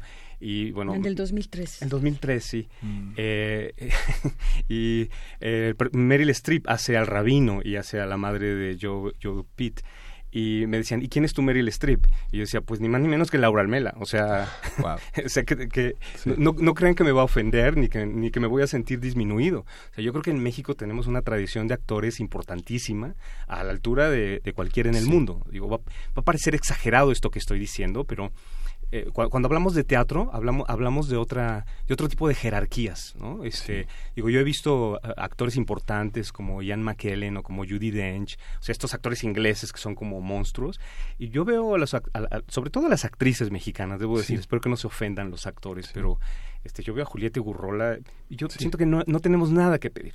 el mismo caso, yo debo decir que, o sea, el nivel de, de una actriz como Laura Almela o como Diego Jauregui, que, que, son, digamos, las cabezas de este, de este proyecto, eh, pues es, un, es un privilegio, es muy fácil trabajar con ellos, la verdad, eh, uno, aprende, yo siempre he dicho que, que yo, yo más bien he estudiado con los actores, porque ellos son los que te enseñan qué es lo que hay que decir de las obras. ¿no? Este, uno tiene una idea, pero el primer día que la lees con los actores, la obra cambia radicalmente. Este, pero bueno, tengo también un equipo de gente joven ya consolidada, como Diana Sedano, Fernando Álvarez Rebeil, Fabián Corres, eh, Mario Eduardo de León, Nacho Taján y Tania Gómez Andrade. Así que pues, entre ellos ocho hacen una tienen que hacer malabares porque algunos pasan en, en segundos literalmente a, a, cambiarse y a, entrar en, en, los huesos de otro personaje este, y aparte de que pues es si es una obra épica en duración también. O sea, necesita una gran resistencia para, para aguantar. Eh, tres horas con veinte minutos. Sí, está un poquito este, Y bueno, en, en, casi todo el mundo se, se pone perestroika también junto con Ángeles en América. Y, y, puedes ver las dos en continuidad por lo menos un día a la semana. Eso es lo que pasó en el National Theater, eso es lo que pasó en, en Tunnel Group también y pues tenemos la ambición de en algún momento esto esto pudiera ocurrir. Claro hay una cuestión de logística que hay que, que, que siempre va a ser complejo pero creo que es, es, emocionante que el espectador pueda sentir que el teatro tiene otro tiempo no este que, que es, la materia del teatro es el tiempo el tiempo y el espacio pero eh, eh, construimos una realidad alterna literalmente. El espectador olvida que el tiempo está ocurriendo para que se cuente para que se, se, se recorra de otra manera y, y, no queremos que se asuste el público sí. con esta longitud, al contrario, realmente no lo sientes, tiene dos intermedios, se disfruta muchísimo. Y esto de poder darte en el teatro y, y contar una historia de largo aliento, hay muy pocas oportunidades ya para hacerlo. Y creo que es en la UNAM tenemos esta oportunidad. Precisamente por ello la obra empieza un poco más temprano, a las seis de la tarde, para no salir tan tarde, la gente que vive lejos de la UNAM. En fin, eh, se disfruta mucho este, este tiempo. Y justamente tenemos, tenemos cinco cortesías dobles para que el auditorio de primer movimiento pueda disfrutar esta obra Ángeles en América que dirige Martina Costa para la función del próximo domingo 17 de junio a las 18 horas. Los vamos a regalar por teléfono al 5536-4339. Los ganadores tienen que estar 40 minutos antes y recoger los pases en la mesa de prensa que estará a la entrada del Teatro Juan Ruiz de Alarcón. Y bueno, pues eh, esta obra es la que invitamos a ver al, auditorio y hemos hablado de ella a lo largo de este espacio. También el tema de, pues yo recuerdo, regresando también a este tema de los proyectos de que hay de Teatro UNAM, y yo recientemente, bueno, hace unos meses, eh, La huida de Quetzalcoatl, por ejemplo, que me pareció una obra extraordinaria desde el vestuario, el maquillaje, fue una obra extraordinaria como, pues como todo lo que se presenta en la UNAM. Destacar también este tema de la adaptación. Muchas veces no es fácil adaptar, adaptar una obra o adaptar, por ejemplo, esta, en el caso de la huida de Quetzalcoatl, me gustaría ahí que nos platique la maestra Lorena Massa, ese tipo también de dificultad al que a veces se enfrenta, porque además un equipo enorme el que estuvo, por ejemplo, detrás de toda esta obra de teatro. Claro, son de esos proyectos también que solo se pueden hacer en, la UNAM. Es un texto, el único texto dramático del doctor eh, eh, León Portilla y queríamos, eh, es un proyecto que generó Mónica Raya, la maestra Mónica Raya, y es una suerte de homenaje a León Portilla por un lado y, poder llevar a cabo este tipo de espectáculos eh, multimedia que retoma una eh, épica mitológica de nuestra cultura prehispánica y la lleva a un espectáculo contemporáneo espléndido, ¿no? fue un proyecto especial justamente eh, en este contexto, eh, un año en que eh, se, se, le hace un homenaje muy merecido a León Portilla. Y bueno, los teatros de la UNAM, este, digamos, eh, calientes, con mucha gente. Digo, tenemos que educarnos, nos hemos educado. Digo, yo formo parte de la educación, me he educado viendo teatro, me he educado aguantando esas obras este, que nos enseñan a estar sentados. Decía este Montesquieu, que pues, decía este Rousseau, que aprendimos, vamos a la escuela a aprender a estar sentados, estarnos quietos. Y el parte del, del teatro nos enseña a ver largos debates, debates de dos horas, o si es necesario que duren cinco horas, cinco horas, lo que, lo que sea necesario como han aprendido otras sociedades a echarse los discursos, a echarse el teatro de largo aliento. Así, así aprendemos a estar sentados y escuchar. Yo creo que es un gran desafío y es pues toda la suerte, toda la mierda, toda la mierda. Es que hay tanto ruido en la vida contemporánea que, que lograr llegar a estar en un asiento y, disponerte, creo que, que, es algo hermoso. O sea, yo, yo hago teatro por eso, porque una persona se ponga en disposición de observar a otra persona cuando estamos llenos de, digitalización. Creo que creo que el teatro cumple una labor que es importante. Si apague su celular, primera llamada. De, entrada, yo yo a veces cuando estoy en un teatro chiquito y a mí me toca dar las llamadas, digo, este, vivamos una experiencia nueva y, apaguemos el celular todos, saber cómo nos sentimos, solo por saber cómo nos sentimos. Tres horas veinte. Pues muchísimas gracias, Lorena. Si me permites, me gustaría mencionar, efectivamente siempre estamos ligados a la actividad académica también y, y, quería platicar de tres cosas nuevas que van a suceder en Teatro UNAM. Por un lado tenemos dos festivales de dramaturgia. Mm. Eh, que por primera vez, y me encanta, uno es Transdrama, justamente eh, eh, convocamos a todos los nuevos tipos de dramaturgias que a veces ya ni siquiera pueden ponerse en papel. hay ahí un cruce de disciplinas importantes y es un festival que sucederá en octubre y traemos a gente importantísima, Vivitelas, la creadora de Biodrama, está enfocado en el teatro documental, Fabio Rubiano, un creador colombiano espléndido, Paco Becerra, un gran dramaturgo español joven, en fin, es, es un, un proyecto que nos ilusiona muchísimo. Y por otro lado por primera vez la muestra nacional de teatro será en la Ciudad de México. La UNAM va a ser sede también no en, en este sentido es que tenemos actividades de este tipo ligadas también a la academia y talleres, conferencias y vamos a cerrar, cerrar el año con una gran producción en coproducción con la Compañía Nacional de Teatro mm. y el Festival Cervantino y la UAM, se llama La Gran Familia. Es un musical a la Brecht dirigida por Alberto Lomnitz que habla de la historia de Mamá Rosa y la gran familia. Ese será nuestro último proyecto, seguido del Edipo Rey de David Gaitán. Así que bueno, este, vengan al teatro a sentarse a disfrutar en este tiempo suspendido. Claro, además hay, hay descuentos para estudiantes, para académicos, trabajadores de la UNAM. Los precios, la verdad es que son bastante accesibles. Y, qué buena noticia nos das de esta muestra nacional de, teatro que ya estaremos platicando en otro momento también. Y esta colaboración entre, este, entre el gobierno federal y la UNAM, que desde la fundación de Conacultas a la Secretaría de Cultura ha, hecho, ha hecho mucha falta. ¿no? Creo que entre los, no se pasaron 20 años y solo tenían un convenio con una universidad técnica. ¿no? Pero bueno, vale la pena, vale la pena acercarnos y abrazarnos en, lo estético. El mundo desde la universidad es eso, ¿no? Y bueno, vamos a escuchar eh, Viento Viricuta. Este, buenos días, es una complacencia para Shadow Rasta. Muchas gracias.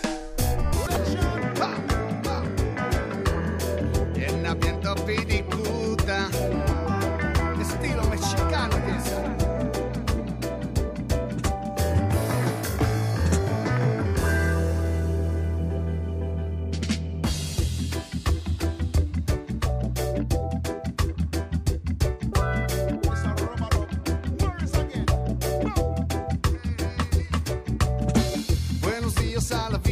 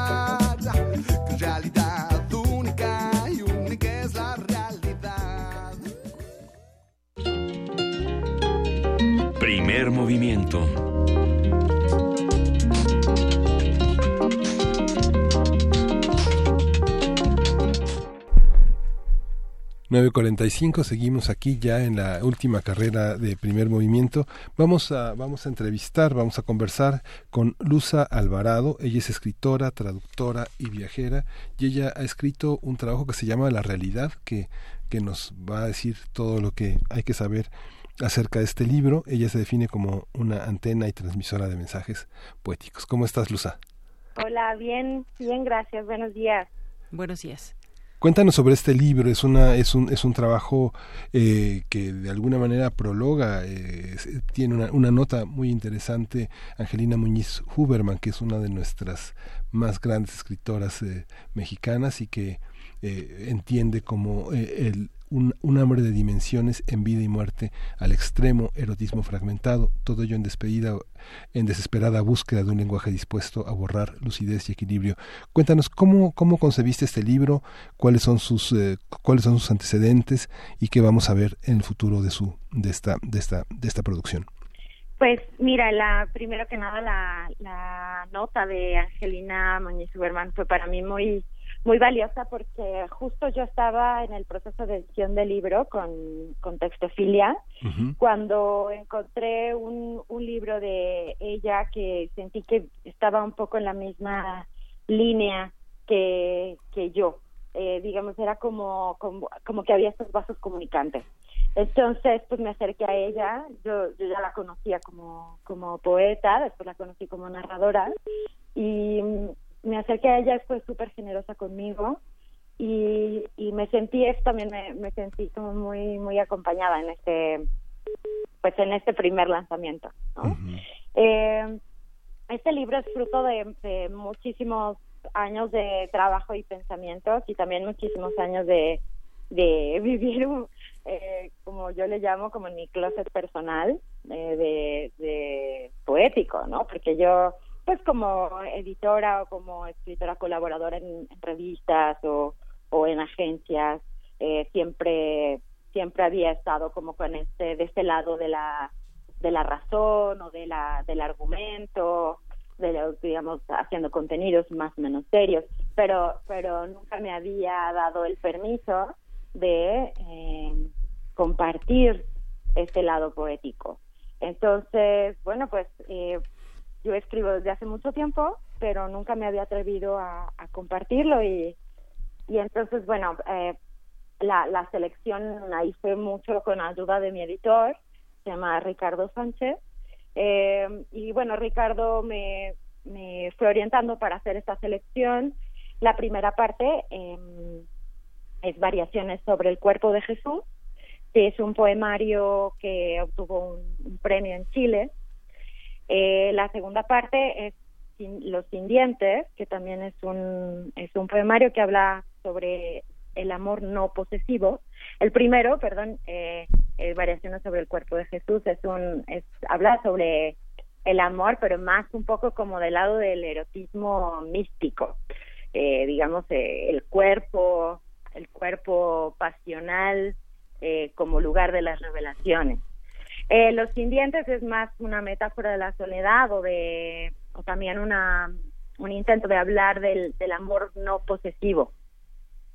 Y la tercera, el tercer poema de este libro, se llama La Suria, es una, una épica personal, una épica íntima que ocurre al interior del cuerpo de una mujer que está habitada por una especie de parásito eh, que es como una mantis o un, un pequeño monstruo eh, furioso. Y entonces es, es, yo creo que es una mujer que contacta eh, por primera vez con su con esta furia congénita y tiene que negociar con ella. ¿no? Entonces, eh, bueno, estos, estos son los tres espacios poéticos que componen este libro y, y que además, bueno, están, están conectados de, de cierta forma porque hay, hay pasadizos que llevan de un, de un poema a otro y de, y de un personaje a otro, hay situaciones, hay colores, eh, hay todo, digamos, esto es lo que en, en teoría literaria se llama, hay, hay una especie de universo poético, un, un universo estético en el que yo ensayo, eh, ensayo emociones, eh, digamos, para mí la, la poesía es una forma de pensar. Entonces, eso, de eso va la realidad. Sí. Luz Alvarado. Sí, y Miguel Ángel. No, no, no, no. Luis Alvarado, eh, a mí me atrajo mucho cuando decías que pues es un eh, es parte de tu closet personal quizás esta este libro y nos platicas las temáticas que hay en estos en estos poemas que contienen y, y, y esta forma de, de pensar tuya como nos dices que describes así a, a la poesía creo que nos comparte ese ese interior con el cual quizás nos podríamos identificar decías esta épica personal del interior del cuerpo creo que pues muchos tenemos esa quizás ese monstruo esa pues no sé cómo cómo describirlo. Tú decías eh, como de esta tipo amantis no sé eh, que hay dentro de nosotros que pero que no siempre la podemos expresar. Y, y creo que pues será o ya por lo menos nos ha sembrado esa curiosidad de ver cómo cómo es que describes justamente esa esa épica personal eh, al interior del, del cuerpo. Eh, cómo qué, qué nos quieres mostrar en, en esta poesía en particular en este poema Pues acá en la, en la Suria lo que ocurre es, eh, es, un proceso corporal. Eh, esto nace a partir de una, de, una enfermedad, o de, no sé, es una enfermedad eh, que detona en mí la posibilidad de contactar con un espacio de, de, de ira y de furia real con el que yo nunca había podido contactar porque por la educación recibida eh, desde la cultura, desde la religión, desde la casa, la escuela, eh, que una mujer es, no, es deseable que una mujer esté enojada o furiosa, ¿no? No es una virtud que una mujer pueda, de la cual pueda formarse. Entonces, contactar con este lugar eh, a mí me dio la posibilidad primero de identificar eh, muchísimas heridas culturales, eh, que sí es un espacio obviamente personal, pero también es una, es, creo que compartimos muchas mujeres esta, esto- estos enojos eh, milenarios. eh, y más que las mujeres, creo que los sujetos femeninos en general, hablando de, de todos aquellos que no han estado en sitios de, de privilegio, tenemos estos, estas furias personales en las que no se nos permite ser quienes somos realmente, o no se nos permite eh, justamente utilizar el poder de la, de la furia para, para abrirnos paso en la vida, para no sé, o sea, esa, la, la furia o la, la ira está satanizada, está desterrada. Sin embargo, viví ahí adentro y poder contactarla para mí fue muy, muy eh, terapéutico y también y también fue eh, ponerme en, en, en sintonía con esta con esta con este otro lado de mí que, que de pronto no había no había explorado y no había aceptado más bien uno de pronto se, se ve a sí mismo curioso pero no sabe cómo llegó a ese lugar Claro, como ver hacia adentro de Exacto. nosotros mismos y después poderlo platicar a través de la poesía. Pues sí, un un ejercicio muy interesante, Lusa. sí sí Hoy, hoy te vamos a escuchar, hoy vamos a, tienes la presentación de tu libro a las 19.30 horas en la librería Gandhi del Valle, que está en Avenida Universidad 767, y lo presentan Mats Amaranto y Paola Galo. Sí, sí, ahí los esperamos. Ojalá que puedan ir. eh, y si no, pues ojalá que puedan acercarse también al, al libro, porque creo que es una, mm, digamos, los primeros comentarios que, que he recibido de, de colegas eh, hablan como que un poco en tono de, de chiste también, como tú hiciste lo que se te dio la gana. Y creo que esa enormísima libertad, es la enorme libertad que te da eh, la poesía o el arte en general, hacer lo que a uno se le da la gana, eh, claro, con ciertas, con, con ciertos parámetros, con cierto oficio, ¿no? Entonces es el oficio de hacer lo que a uno se le da la gana de manera profesional. Eh, ojalá puedan ir para, para poder compartirlo, porque de verdad es una experiencia que, que, que nos conecta. ¿A qué hora esperamos. es? A las Es 19.30. A las 19.30 horas en la, en la librería Gandhi del Valle. No es la que está en Miguel Ángel de Quevedo. No, no, no. También me han, me han preguntado, ¿es la de Miguel Ángel? No, no, no. Esta está más cerca de, de estas plazas comerciales de, de Avenida Universidad. De hecho, es en una placita comercial, ¿no? Ajá, exactamente, por Metro Zapata. Sí. Y hay que decir que Textofilia es, es un proyecto editorial este muy importante, tiene una tiene un fondo verdaderamente que vale la pena conocer, eh, original, muchas cuestiones eh, inéditas en, en nuestro panorama editorial del que forma parte de la realidad y bueno, está en textofilia.mx, hay que consultarlo, hay que abrevar de esos libros que están hechos con muchísimo amor y muchísima inteligencia. Sí. Muchas gracias, muchas Ah, gracias por la invitación a, a platicar. Gracias a ti. Gracias, Lusa. Buen Alvarado. viernes. este vamos a eh, le- les este último este jalón para nuestra gaceta está llena de cosas muy importantes eh, tenemos en la facultad de economía varios eh, concursos de oposición se están abriendo muchos concursos de oposición vale la pena que nuestros profesores de asignatura que han tenido muchas materias a lo largo de varios años eh, participen en esta, de alguna manera, renovación, una renovación noble y importante de nuestra universidad. Hay muchas noticias muy interesantes eh, a, eh, a lo largo de la Gaceta, un trabajo periodístico que que crece día con día y que bueno vale la pena vale la pena asomarnos a este tema. El día del padre está abordado desde una temática crítica la crianza responsable aún lejos del papá actual. Tenemos muchos desafíos quienes somos padres de entender lo que pasa con nuestros hijos, con los hijos de nuestros hermanos, con los hijos de nuestros amigos, y hay que celebrarlo de una manera este, meditada, crítica, sin miedo a decir quiénes somos. Así Vamos a, vamos a despedirnos eh, de este programa. Muchas gracias, Deyanira. Ha recibido muchísimos abrazos por Twitter. Muchísimas, Ay, muchísimas gracias. Gracias, Miguel Ángel Eh, Quemain. Gracias a todo el equipo de Primer Movimiento. Y pues enviamos otra vez saludos a Luisa y a Juana Inés. Sí, claro que sí. Prisma Reu eh, a la una de la tarde, de una a tres. los espero. Cumplió dos años. Felicidades nuevamente. Y, bueno, nos vamos a despedir con Eras de esta cantautora Juana Molina.